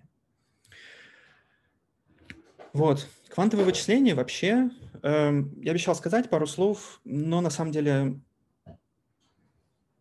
может быть, хорошо, я скажу пару провокативных слов в том, что мы все слышали про квантовые компьютеры от Google, от IBM сейчас, и на каждом углу трубят про квантовое вычисление и так далее, и так далее, и так далее. Возникает сотни стартапов, который каждый имеет какой-то свой хитрый вариант квантового компьютера. Но правда в том, что практически все, о чем говорится в медиа, это просто хайп. Квантовые компьютеры существуют. Эти квантовые компьютеры очень-очень далеки от каких-то практических применений. Эм, более того, мы до конца не понимаем еще, насколько хорошо мы можем использовать эти квантовые компьютеры для практических задач, насколько они нам сильно помогут. Есть много идей, но пока эти идеи кажутся невыполнимыми в ближайшее время. То есть я думаю, что квантовый компьютер окажется в распоряжении обычных пользователей Кому это окажется нужно, неизвестно, но может быть лет через 10, может быть лет через там, 5-7 появятся первые прототипы, которые реально можно вот просто продать, и кто-то сможет этим пользоваться. Ну, реально 10, 15, 20 лет, пока квантовые компьютеры смогут потенциально войти в каждый дом. Нужно ли это будет кому-то, это еще большой вопрос. Так что не ведитесь на хайп, вот. Э, в квантовых компьютерах очень много всего интересного. Это все очень классно, полезно, возможно, полезно. Э, и точно это классная наука, но это не, не... Эта область сейчас очень сильно перегрета, так мне кажется. Вот. Э, просто потому что ну, квантовая классно. Так что да, э, ну мы можем это попозже обсудить, если кому-то что-то будет интересно. Я не хочу вдаваться в подробности, тем более, что Вастрик действительно написал классный блокпост и разобрал все, все, все, все, что можно, что нужно вам знать про квантовый компьютер. Давайте, если есть вот вопрос по этим вещам, мы можем немножко обсудить, а дальше я перейду к ответу на вопросы, собственно, которые задавались в посте. Так, ну, у меня вот есть один вопрос, я его не буду задавать в чате. Вот я слышал, Microsoft выпустил какой-то специальный язык для квантовых компьютеров уже пару лет назад. Вот ты чем можешь сказать про это? Да, конечно. Microsoft, Microsoft. Я, честно говоря, не знаю про Microsoft. Я знаю, что IBM э, точно сделал про Microsoft. Я не помню. Ну, возможно. Много кто, много кто делает разные языки программирования на некоторых из них реально можно запустить э, квантовую программу. То есть вы прямо сейчас, прямо вот после нашего доклада можете пойти и написать свою квантовую программу в несколько строчек и отправить ее работать на реальный квантовый компьютер, который стоит в IBM. Э, это бесплатно, вы можете, вам нужно только зарегистрироваться и, ну, в общем, попросить доступ туда.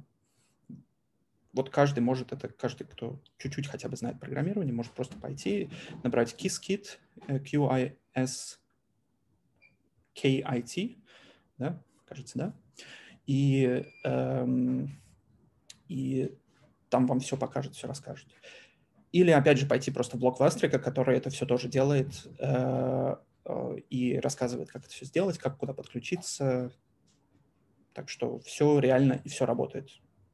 Вот, вот я прям сам запускал код на квантовом компьютере, и вы видел, как кубитики выдали мне какое-то распределение вероятности, что было очень Прикольно.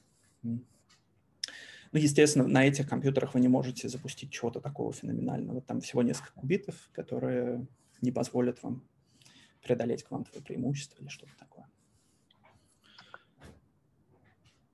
Так, давай один вопросик, может быть, он не сильно связан с этим, но угу. раз его в чате задали, то я задам. Вот тут спрашивают следующее. Если вот ты когда-нибудь захочешь завязать с наукой и пойти куда-нибудь работать в индустрию, в какую-нибудь корпорацию, где вот твои текущие знания, ну или это, где оно вообще применяется в реальности, может помочь тебе найти работу?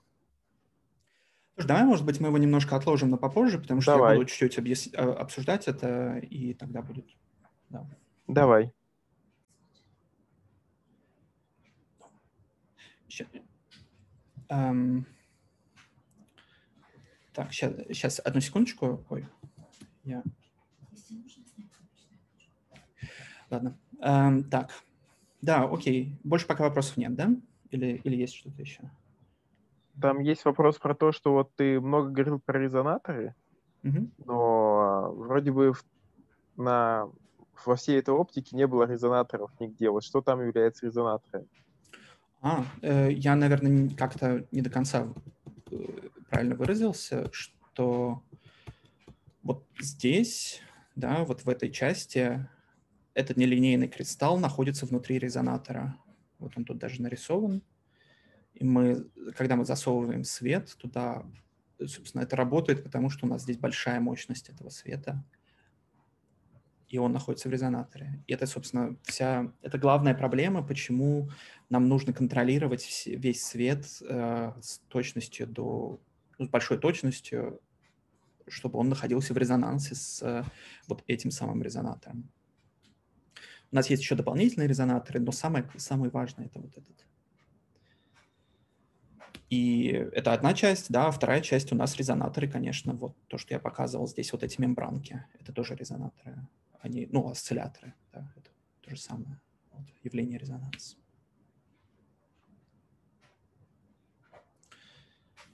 Так, да. ну, еще есть один вопрос про квантовый компьютер. Угу. Последний давай зададим и потом дальше продолжим. Вот пишут, что Вастрик писал, что квантовые компьютеры можно использовать для взлома криптографии. Так ли это? И можно ли сейчас, наверное, это уже? Как-то да, там будет, там будет на самом деле один из следующих вопросов. Давай я просто... Ну, давай. Сейчас, э, а может быть, давай... Ну, давай я к нему перейду чуть попозже. Да, um, да собственно, вопрос был таким. Вот появляются у нас квантовые компьютеры, квантовое программирование, да, это follow-up такой к предыдущему. Вот как, как будет выглядеть квантовый интерфейс в будущем? Примерно вот так. Мы не будем замечать, что у нас работает квантовый компьютер. Точно так же, как мы не замечаем, что у нас работает, э, что у нас работает внутри наших MacBook. А, работа на квантовом компьютере будет выглядеть примерно вот так. На самом деле это вот то, что, то, что вы сейчас уже можете сделать. Но суть в том, что э, код, который вы будете писать для квантовых компьютеров, не будет отличаться принципиально ничем от кода, который вы пишете сейчас для, для обычных компьютеров. Потому что по большому счету вам не важно, что там внутри вашего компьютера. Это кубит или это обычный бит, сделанный на, какой-то платформе. Вам не важно понимать, э, желе, как работает железо, чтобы писать код высокоуровневый. И, собственно, это вот то, что сейчас происходит, да, буквально какой-то совершенно не нужно знать это для, э, для работы с квантовым компьютером. Один из вариантов, как это может выглядеть, это тоже э, один из интерфейсов, когда вы можете наглядно представлять последовательность операций, которые вы делаете в виде вот таких диаграмм. Но это хорошо работает на малом количестве диаграмм, но мне кажется, что на самом деле для когда вы научаетесь писать код понимать, вот что значит, там, вы запутали кубит или, или там, измерили кубит, э, не на, не на фундаментальном уровне, а на операционном уровне. Э, вам уже не нужны никакие диаграммы, это просто обычная программа. Так что так примерно. А, был вопрос про как раз про квантовую защиту и про рандомные, про случайные числа. Да, и это как раз к тому же самому вопросу про э, взлом квантовой кван, э, взлом шифрования с помощью квантовых компьютеров. Собственно, здесь давайте сначала я поговорю про генерацию случайных чисел. В принципе, мы довольно часто используем хардварные генераторы случайных чисел. Например, самый простой пример — это резистор. Да? У нас резистор немножко шумит из-за того, что у него есть какая-то температура, и мы можем этот шум преобразовать в случайные числа. А, эти случайные числа не будут идеально случайными. Там на самом деле есть более подробный ответ от Андрея на этот счет, но я, я немножко в посте можете пойти почитать. Вот. Но суть в том, что в принципе, если у вас есть хорошая модель вашего, вашего резистора, вы можете, во-первых, эту, эту случайность предсказывать, а во-вторых, вы можете ее подменять. То есть вы можете здесь создать атаку на ваш генератор случайных чисел, который, который вы не сможете отличить от случайности, но ваш атакующий будет знать, что это на самом деле какие именно случайные числа генерить. Um, вот чип, который использует квантовую оптику, использует ровно тот эффект квантового шума, о котором я говорил в самом начале и в середине, когда у вас есть э, фотоны, которые некоторым образом случайно распределены. Э, их задержки между друг другом случайны. И они случайны на самом деле. То есть э, там нету никакого способа это дело подменить. И это некоторое, в некотором смысле истинная случайность, которую, которую вы не можете предсказать и которую вы не можете э, предопределить. И такие генераторы случайных чисел абсолютно валидные. Мы делаем такой прямо в лаборатории. У нас э, несколько человек этим занимаются, и как раз просто используя квантовый квант, поток фотонов, по большому счету. Вот, это, это первая часть этого вопроса. А вторая часть э, про квантовое шифрование. А квантовое шифрование действительно позволяет идеально зашифровать информацию. Дело в том, что оно использует квантовое состояние света, да, квантовую запутанность. И квантовая запутанность обладает таким свойством, что вы не можете ее скопировать. То есть вы не можете, если вы атакуете, например, вы хотите прочитать злоумышленника, хотите прочитать код, который пересылается между двумя станциями.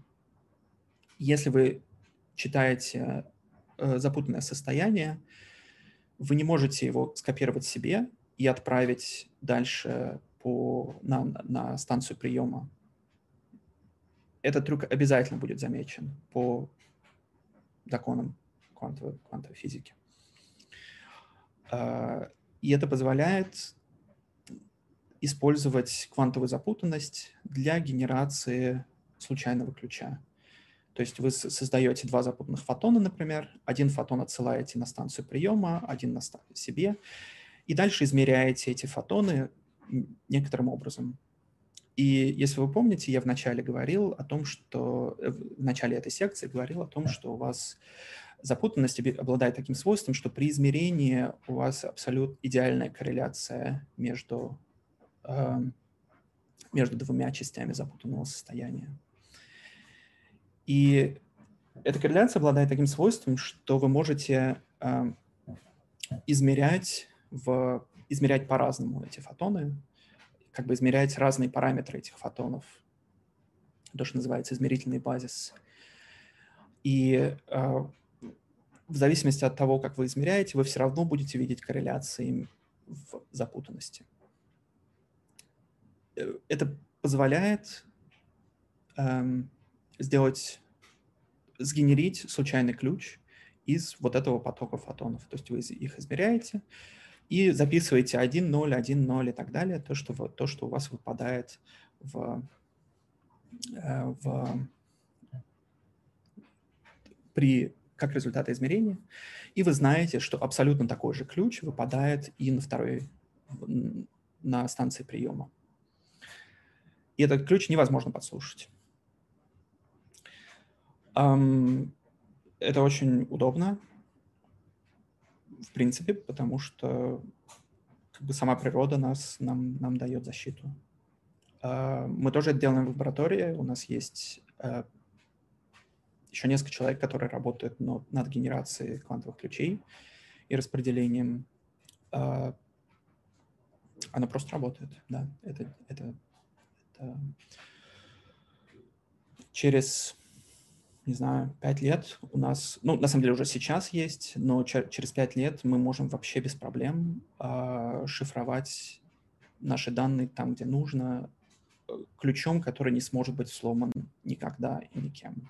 Даже квантовый компьютер, который, в принципе, можно использовать для этого, никогда не сможет взломать э, код, сгенерированный таким образом. А можно вот вопрос связан Давай. с этим? Вот ты говоришь так оптимистично, через пять лет все уже будет готово, а вот, например, есть такой пример, как термоядерный реактор и так далее. В 60-м году они уже начали, и там, вот сейчас скоро сделаем, в итоге уже прошло 60 лет, и все еще ничего не сделали. Не получится ли вот с вот этим всем, с квантовым компьютером и шифрованием такая же ситуация в итоге? С компьютером возможно, с компьютером мы не знаем на самом деле. Э, в квантовом компьютере есть несколько вещей, которые мы не понимаем, как обойти пока. Есть, есть люди, которые оптимистично э, настроены по поводу того, что мы сможем как-то это сделать, ми миниатюризировать и увеличить размер квантового компьютера до полезного. Но совсем не все так оптимистичны. Да? Я, например, думаю, что это будет возможно, но не скоро. То есть вот там 10, 15, 20 лет при хорошем раскладе. Да. Что касается э, квантового шифрования, то это абсолютно реальность уже сейчас. То есть это буквально то, что мы уже делаем уже много лет на самом деле. И это уже используется в коммерческих э, применениях. Сейчас ограничение только в скорости ключа, по сути дела. Там есть некоторые еще технические сложности и чисто стоимость этой всей этого всего, но тут нету никаких. Мы точно знаем, что нужно сделать для того, чтобы улучшить э, э, улучшить поведение этих систем и сделать реально ключ, который можно с, не знаю, генерить с гигабитной скоростью и распределять куда угодно. В... Да. Так что здесь, здесь абс- абсолютно... Я сказал 5 лет. 5 лет — это ну, вот то, что когда э, ты реально сможешь пойти на, в магазин и купить такую систему за относительно небольшие деньги.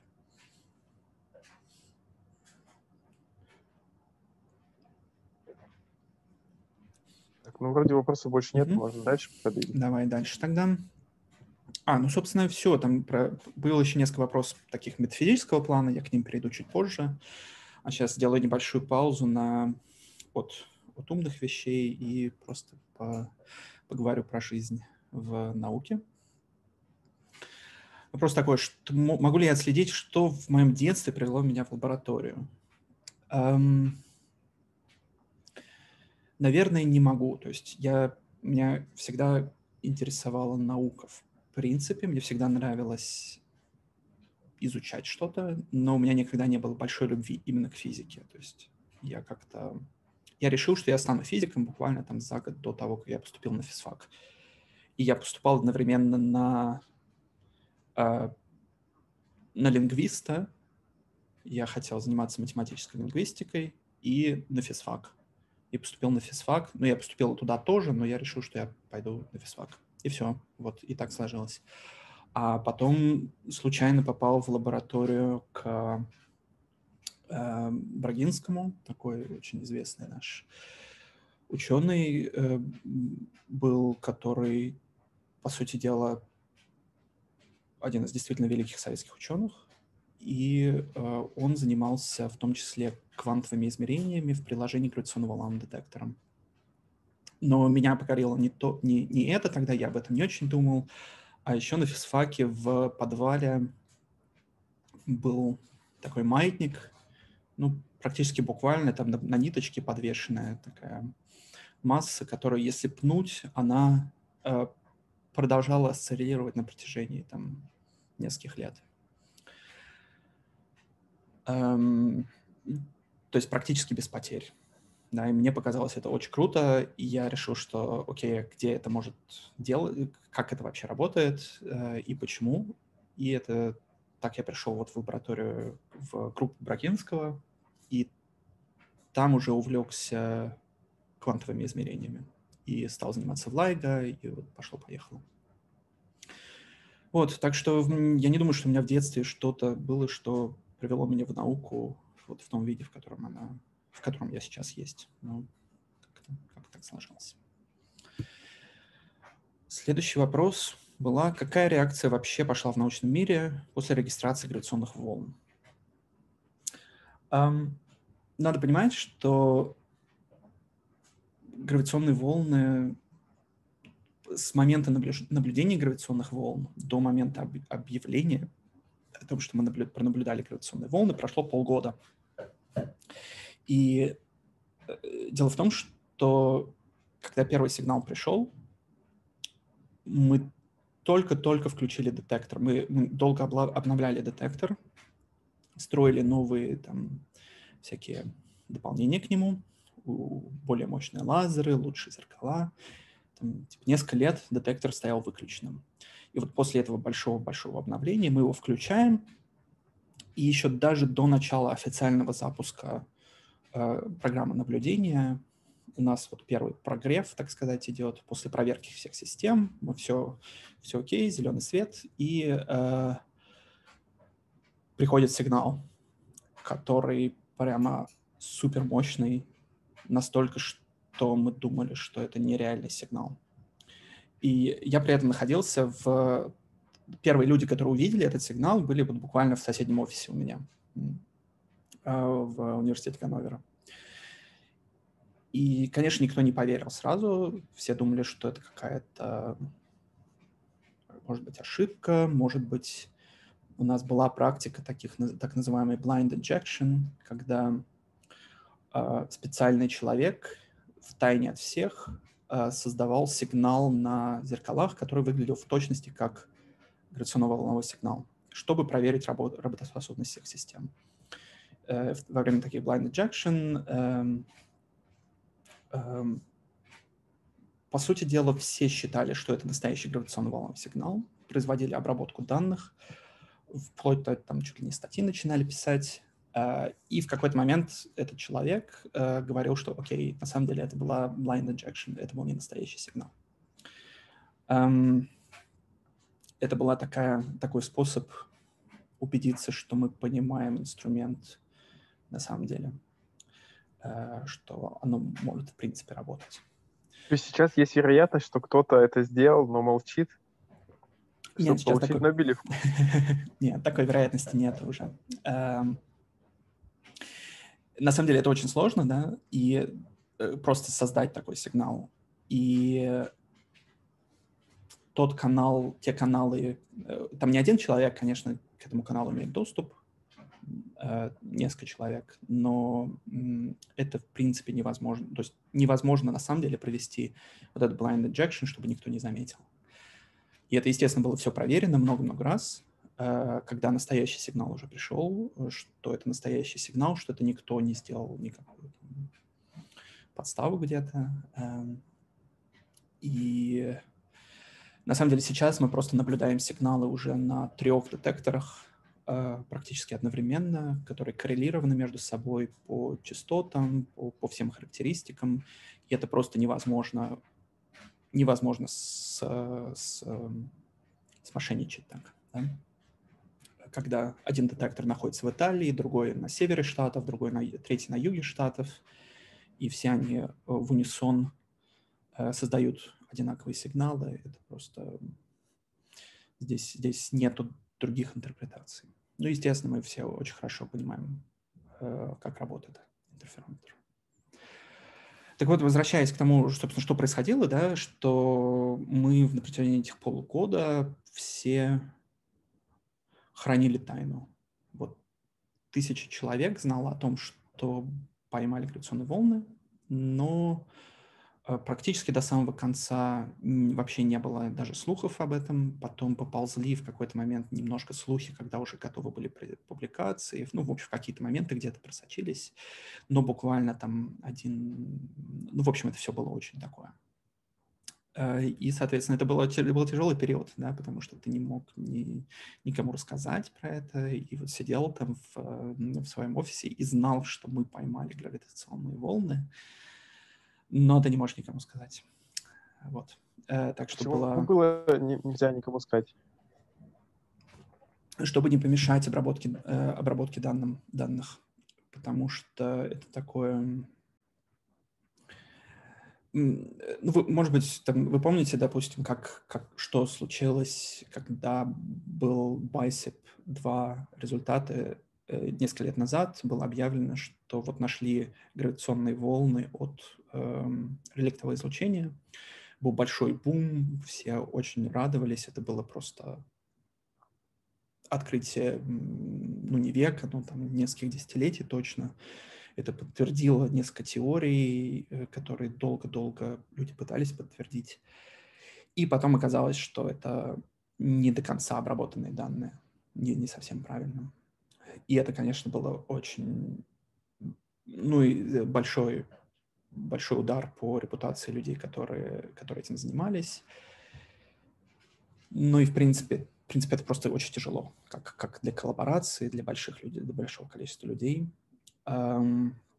И вы помните тоже, как было про сверхсветовые нейтрино, тоже, когда вышла статья, что якобы обнаружили вот там нейтрино, которые летят быстрее скорости света.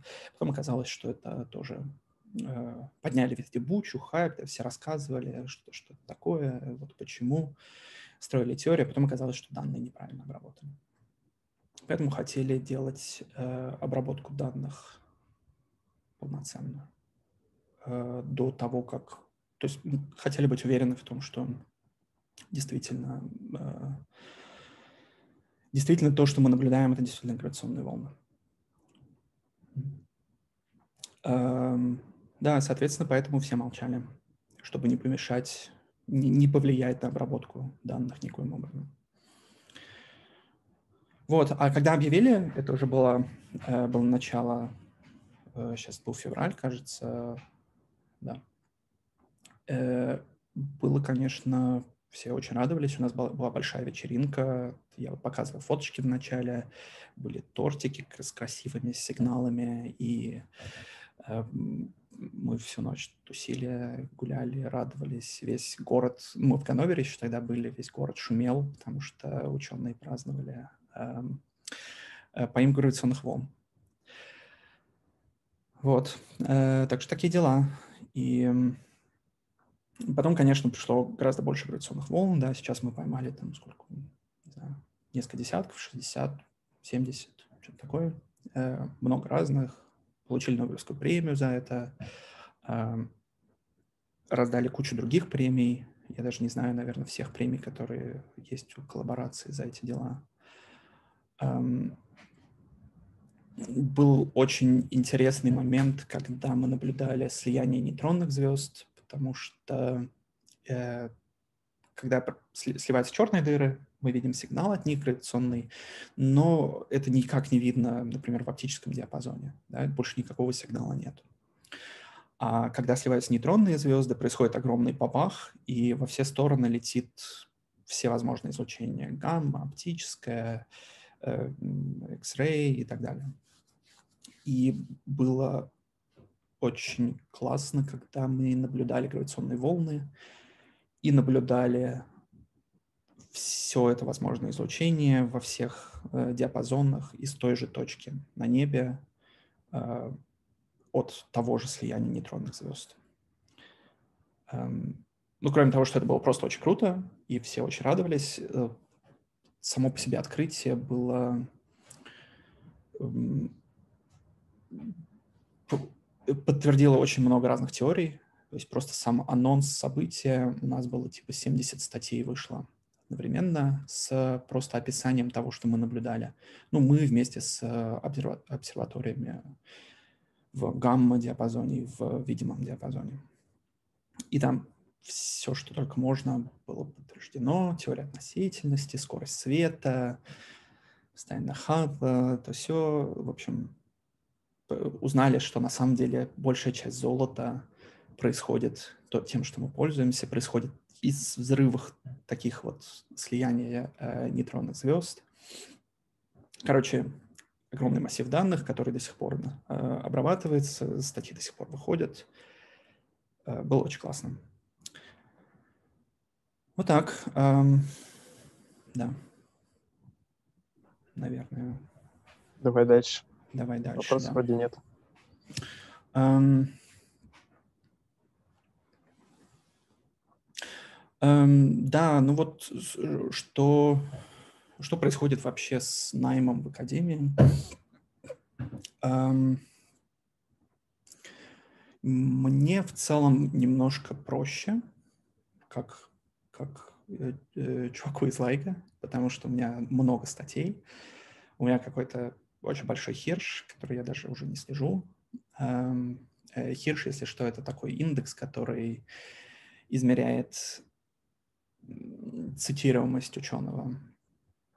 Э, довольно бессмысленная наукометрия такая, которая, в общем, никому по большому счету не нужна, если бы она, если бы грантовые агентства не обращали на это большое внимание.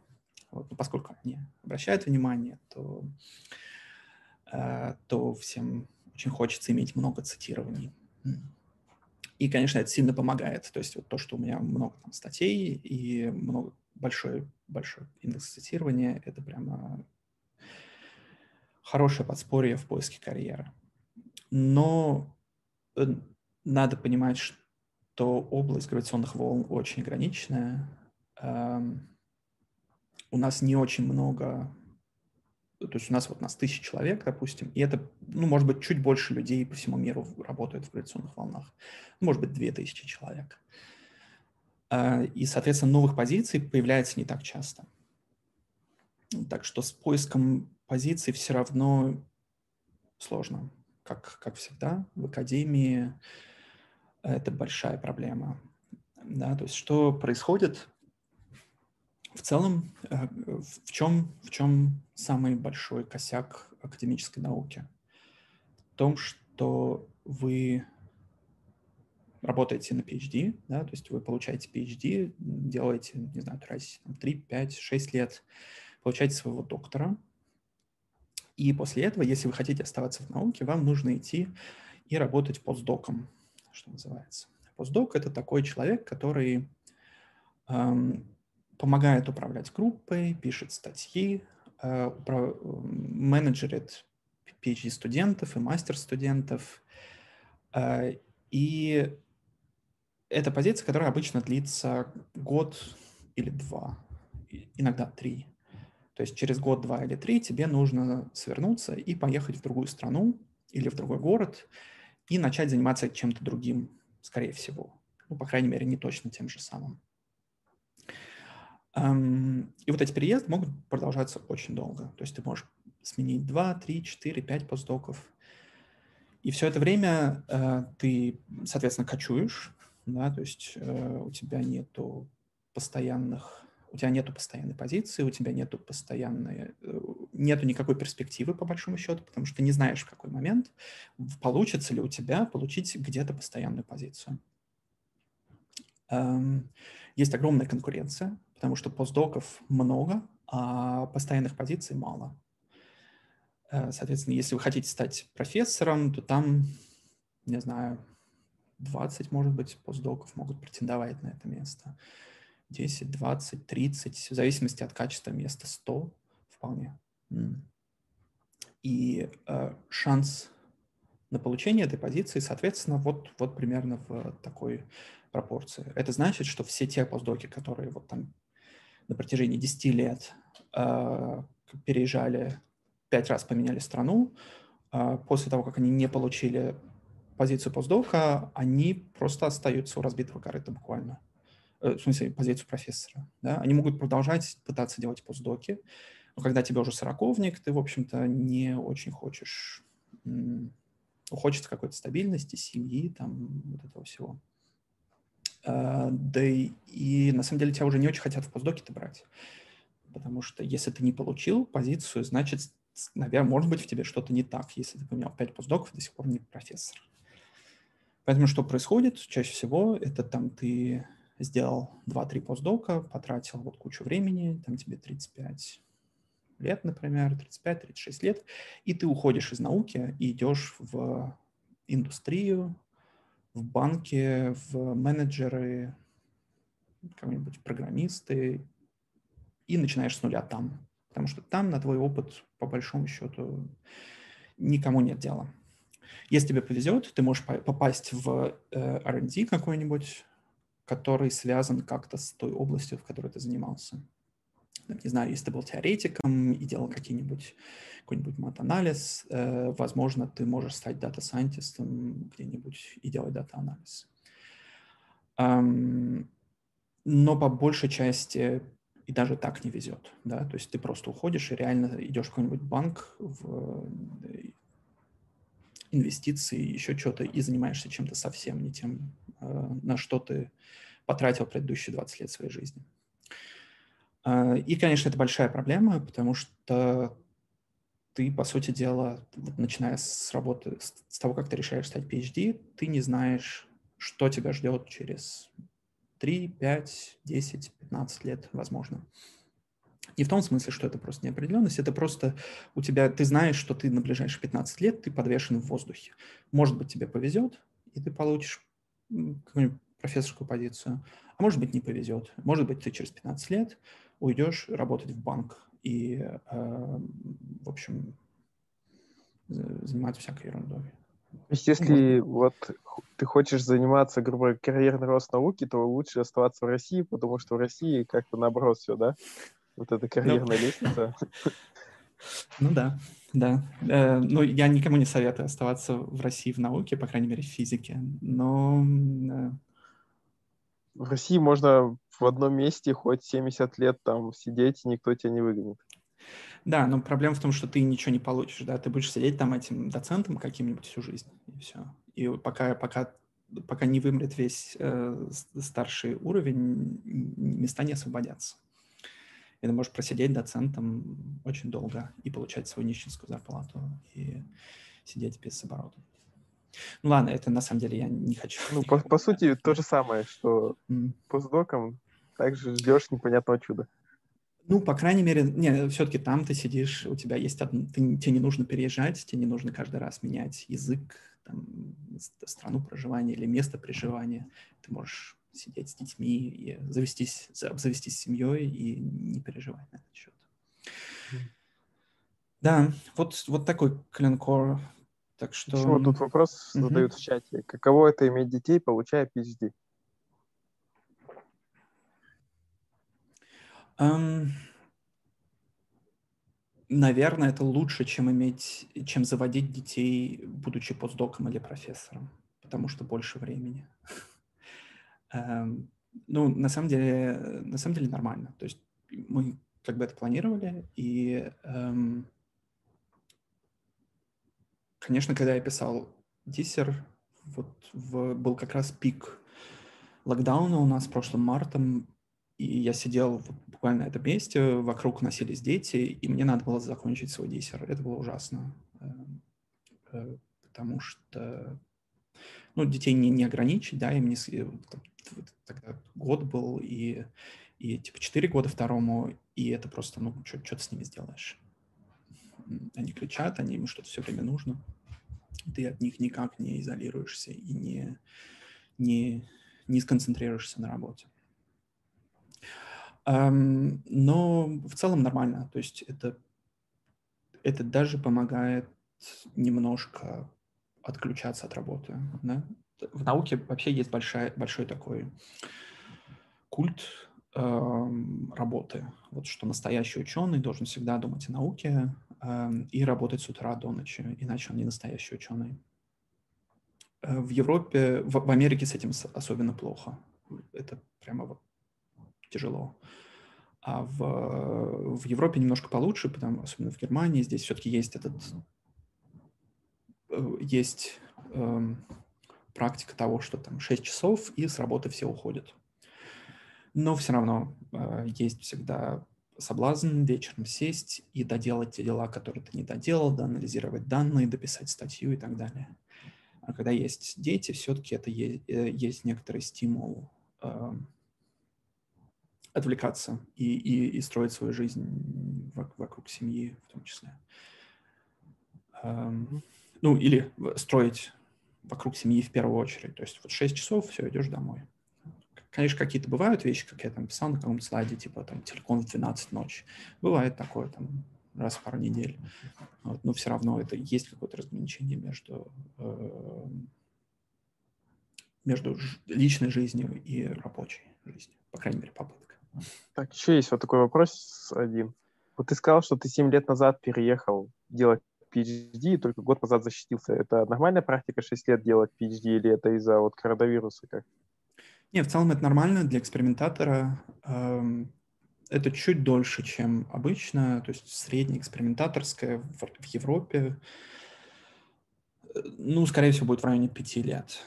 Эм, немножко зависит от мест. В разных местах есть места, где прямо строго три года, и все. Вот что ты успел сделать за три года, то успел. Но в моем случае я просто хотел побольше всего успеть, и, и поэтому немножко растягивал. Э, коронавирус не особо повлиял, потому что он начался, когда я уже писал диссер. Ну, в принципе, я знаю студентов, которые там 7-8 лет даже делают. Это уже исключение, но бывает.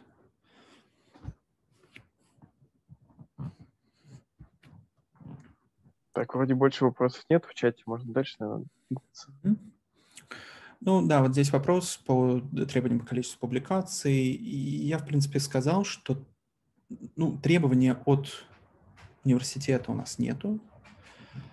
Есть требования от грантовых, есть некоторые обязательства, на которые, которые ты, эм, э, которые, на которые ты подписываешься, когда э, пишешь грант на получение денег. Обычно это, ну, просто вот пример, ну, как бы у тебя нету вот строгого обязательства на то, что должен сделать там 10 статей или еще чего-то такого. По крайней мере, в Германии. Да, в других странах есть. Э, в Германии не так важно количество публикаций. Эм, на прямой оценке работы научного сотрудника тоже нету, ну, как бы, э, по крайней мере, со стороны э, официально, с официальной стороны. По крайней мере, если ты студент или если ты постдок, например, тебя оценивает твой научный руководитель по большому счету. Эм, а если ты профессор, то у тебя может быть если у тебя, например, не постоянная позиция, то, может быть, какие-то э, тебе нужно пройти проверку, по сути дела, сделать какой-то доклад и написать какую-то работу э, раз в несколько лет. А когда ты получил постоянную позицию, ну, там как бы есть, но, но ты должен выполнять сколько-то учить детей, в смысле студентов, э, что-то делать какую-то какую-то дополнительную работу, но по большому счету нет никакой строгой, строгой оценки. Но я говорю, что это очень сильно отличается от, даже от разных институтов. Есть разных институтов, в зависимости от строгости иерархии э, и организации, все по-разному. Эм, что я использую для работы? Э, и для работы я использую в основном мати- вольфрам математику, и Python. И, в принципе, все, больше ничего не использую. То есть для любых аналитических вычислений я делаю, проверяю, ну, то есть я их делаю на бумажке, а проверяю математикой, а весь дата-анализ у нас в Python. А на каком уровне математику нужно знать? В принципе, не, не на очень большом. То есть мы делаем, особенно для экспериментатора, можно практически не знать математики. Э, конечно, какие-то базовые вещи нужно понимать, чтобы хотя бы иметь возможность проанализировать данные, особенно что касается статистики, вот теория вероятности, статистика, это все нужно знать. Даже если вы теоретик, в принципе, это линейная алгебра, в основном э, дифференциальное, интегральное уравнение, ну, в общем, матанализ, да. Э, но тоже, в принципе, если не идти в дебри, все это достаточно просто. Эм. Конечно, если вы делаете, если, если работать в теории относительности или в численной теории относительности, особенно там бывает прямо э, довольно жесткая математика, которая нужна. А, но я этого не делаю. А оптика все просто. Все про вот про, про жизнь. Мне кажется, там был какой-то еще вопрос, на который я обещал ответить. Про... А, я, наверное, ответил на него уже. Значит, наверное, все. Давай, если есть еще какие-то вопросы, давай зададим. Так, ну есть подозрение, что вопросов вроде не было. Если мы какой-то вопрос пропустили, напишите его еще раз, пожалуйста, в чат. Можно двигаться наверное, дальше. Наверное, уже люди устали два часа. Да, я уж, я уж чувствую, что да. Я на самом деле не знаю, как, потому что было пара вопросов про там квантовое сознание, еще про что-то. Um, как? Ну, давайте я, давайте я пару слов буквально скажу. Я не хочу много, но с другой стороны, спросили же, люди хотели услышать. Вот. Um, вопрос про квантовое сознание, там идеи Пенроуза и много их разных. Может ли наше сознание иметь квантовую природу? Маловероятно, с моей точки зрения. Квантовые состояния очень неустойчивые. Они подвержены любое малейшее влияние извне, их разрушает. Мы не можем создать запутанность в нашем мозгу и поддерживать его там неразрушенным. По крайней мере, мы не знаем, как это может существовать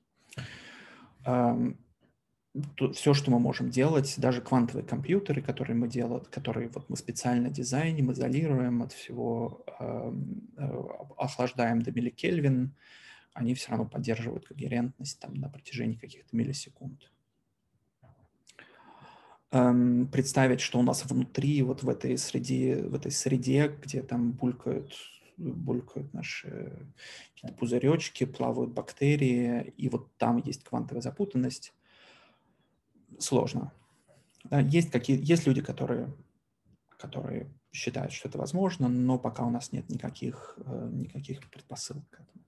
Соответственно, то, что Пенроуз пишет, э, пока это научная фантастика. Э, пока у этого нет серьезного основания, даже теоретического, да, то есть это просто некоторые, некоторые гипотезы, и кажется, что, возможно, они не нужны. То есть мне кажется, что не, не, нейро, нейрофизик, не, нейробиология может, сможет все объяснить без привлечения квантов. Эм, э, я думаю про то, какие три научные области наиболее сравнимы по интересу. Э, ну, тут вопрос про мои научные области.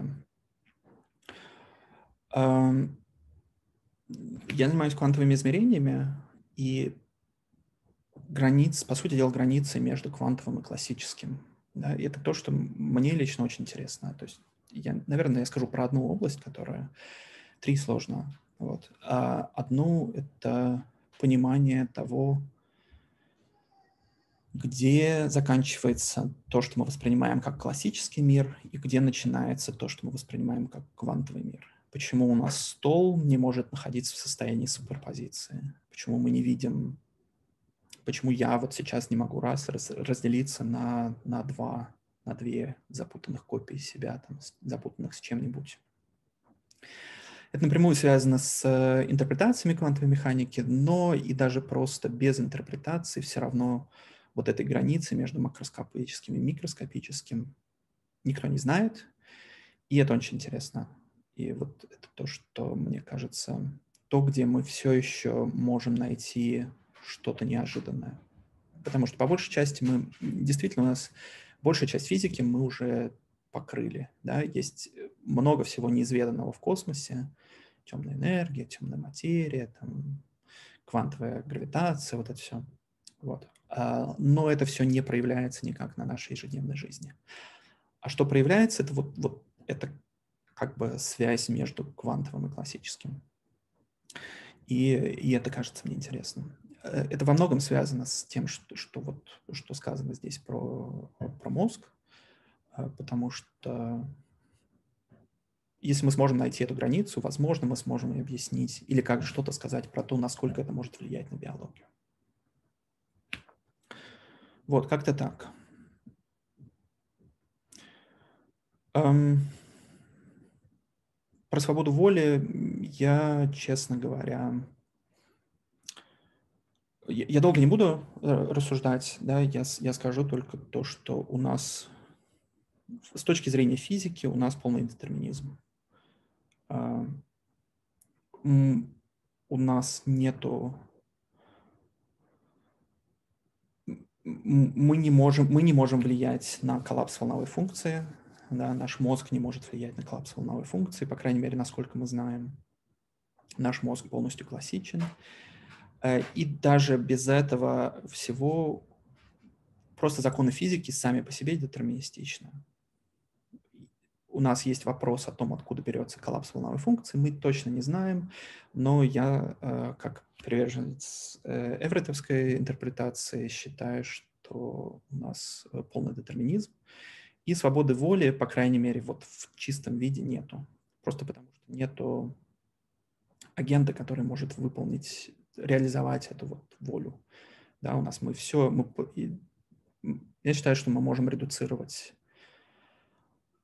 нас и все окружающее до уровня э, взаимодействия квантовых полей.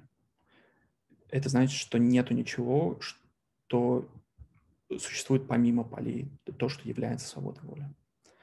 Ну, конечно, мы воспринимаем сами по себе, мы вполне можем воспринимать свободу воли просто как, как, как наша личная, э, как некоторую иллюзию.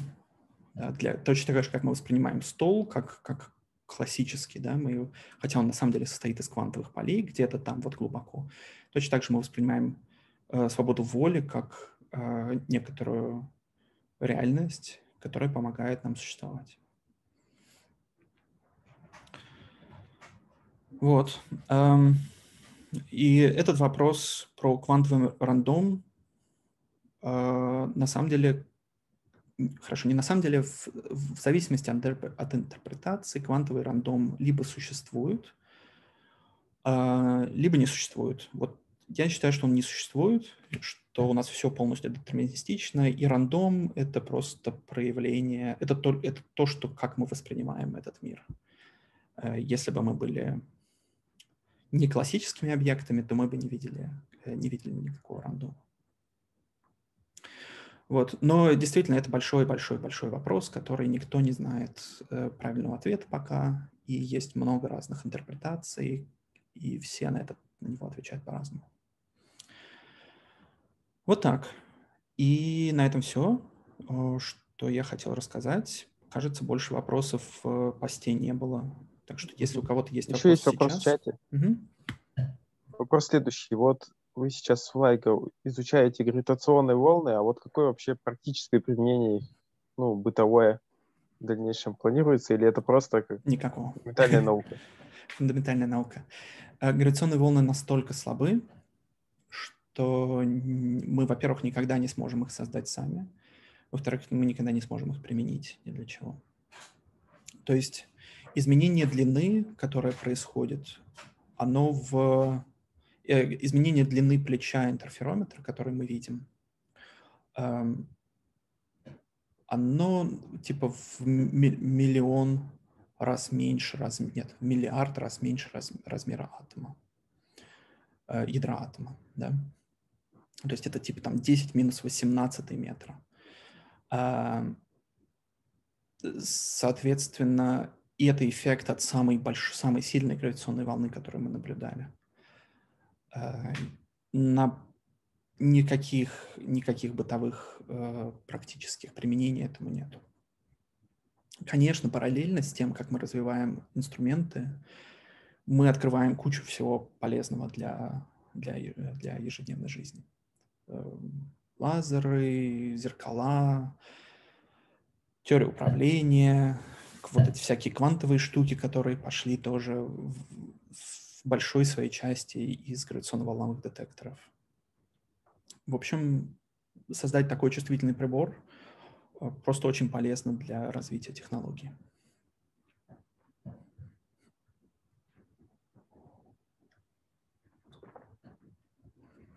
Ну все, вроде больше вопросов нету. Ну чего, у кого-нибудь еще есть вопросы? Или мы можем на самом деле остановиться здесь с записью и просто открыть микрофон, если кто-то что-то хочет обсудить, э, мы тогда обсудим. Давайте, может, Давай так и так сделаем. сделаем. Да, спасибо тебе большое, Николай, за, э, за модерацию. Вот. И было, и всем спасибо большое за вопросы. Было классно. Приходите еще.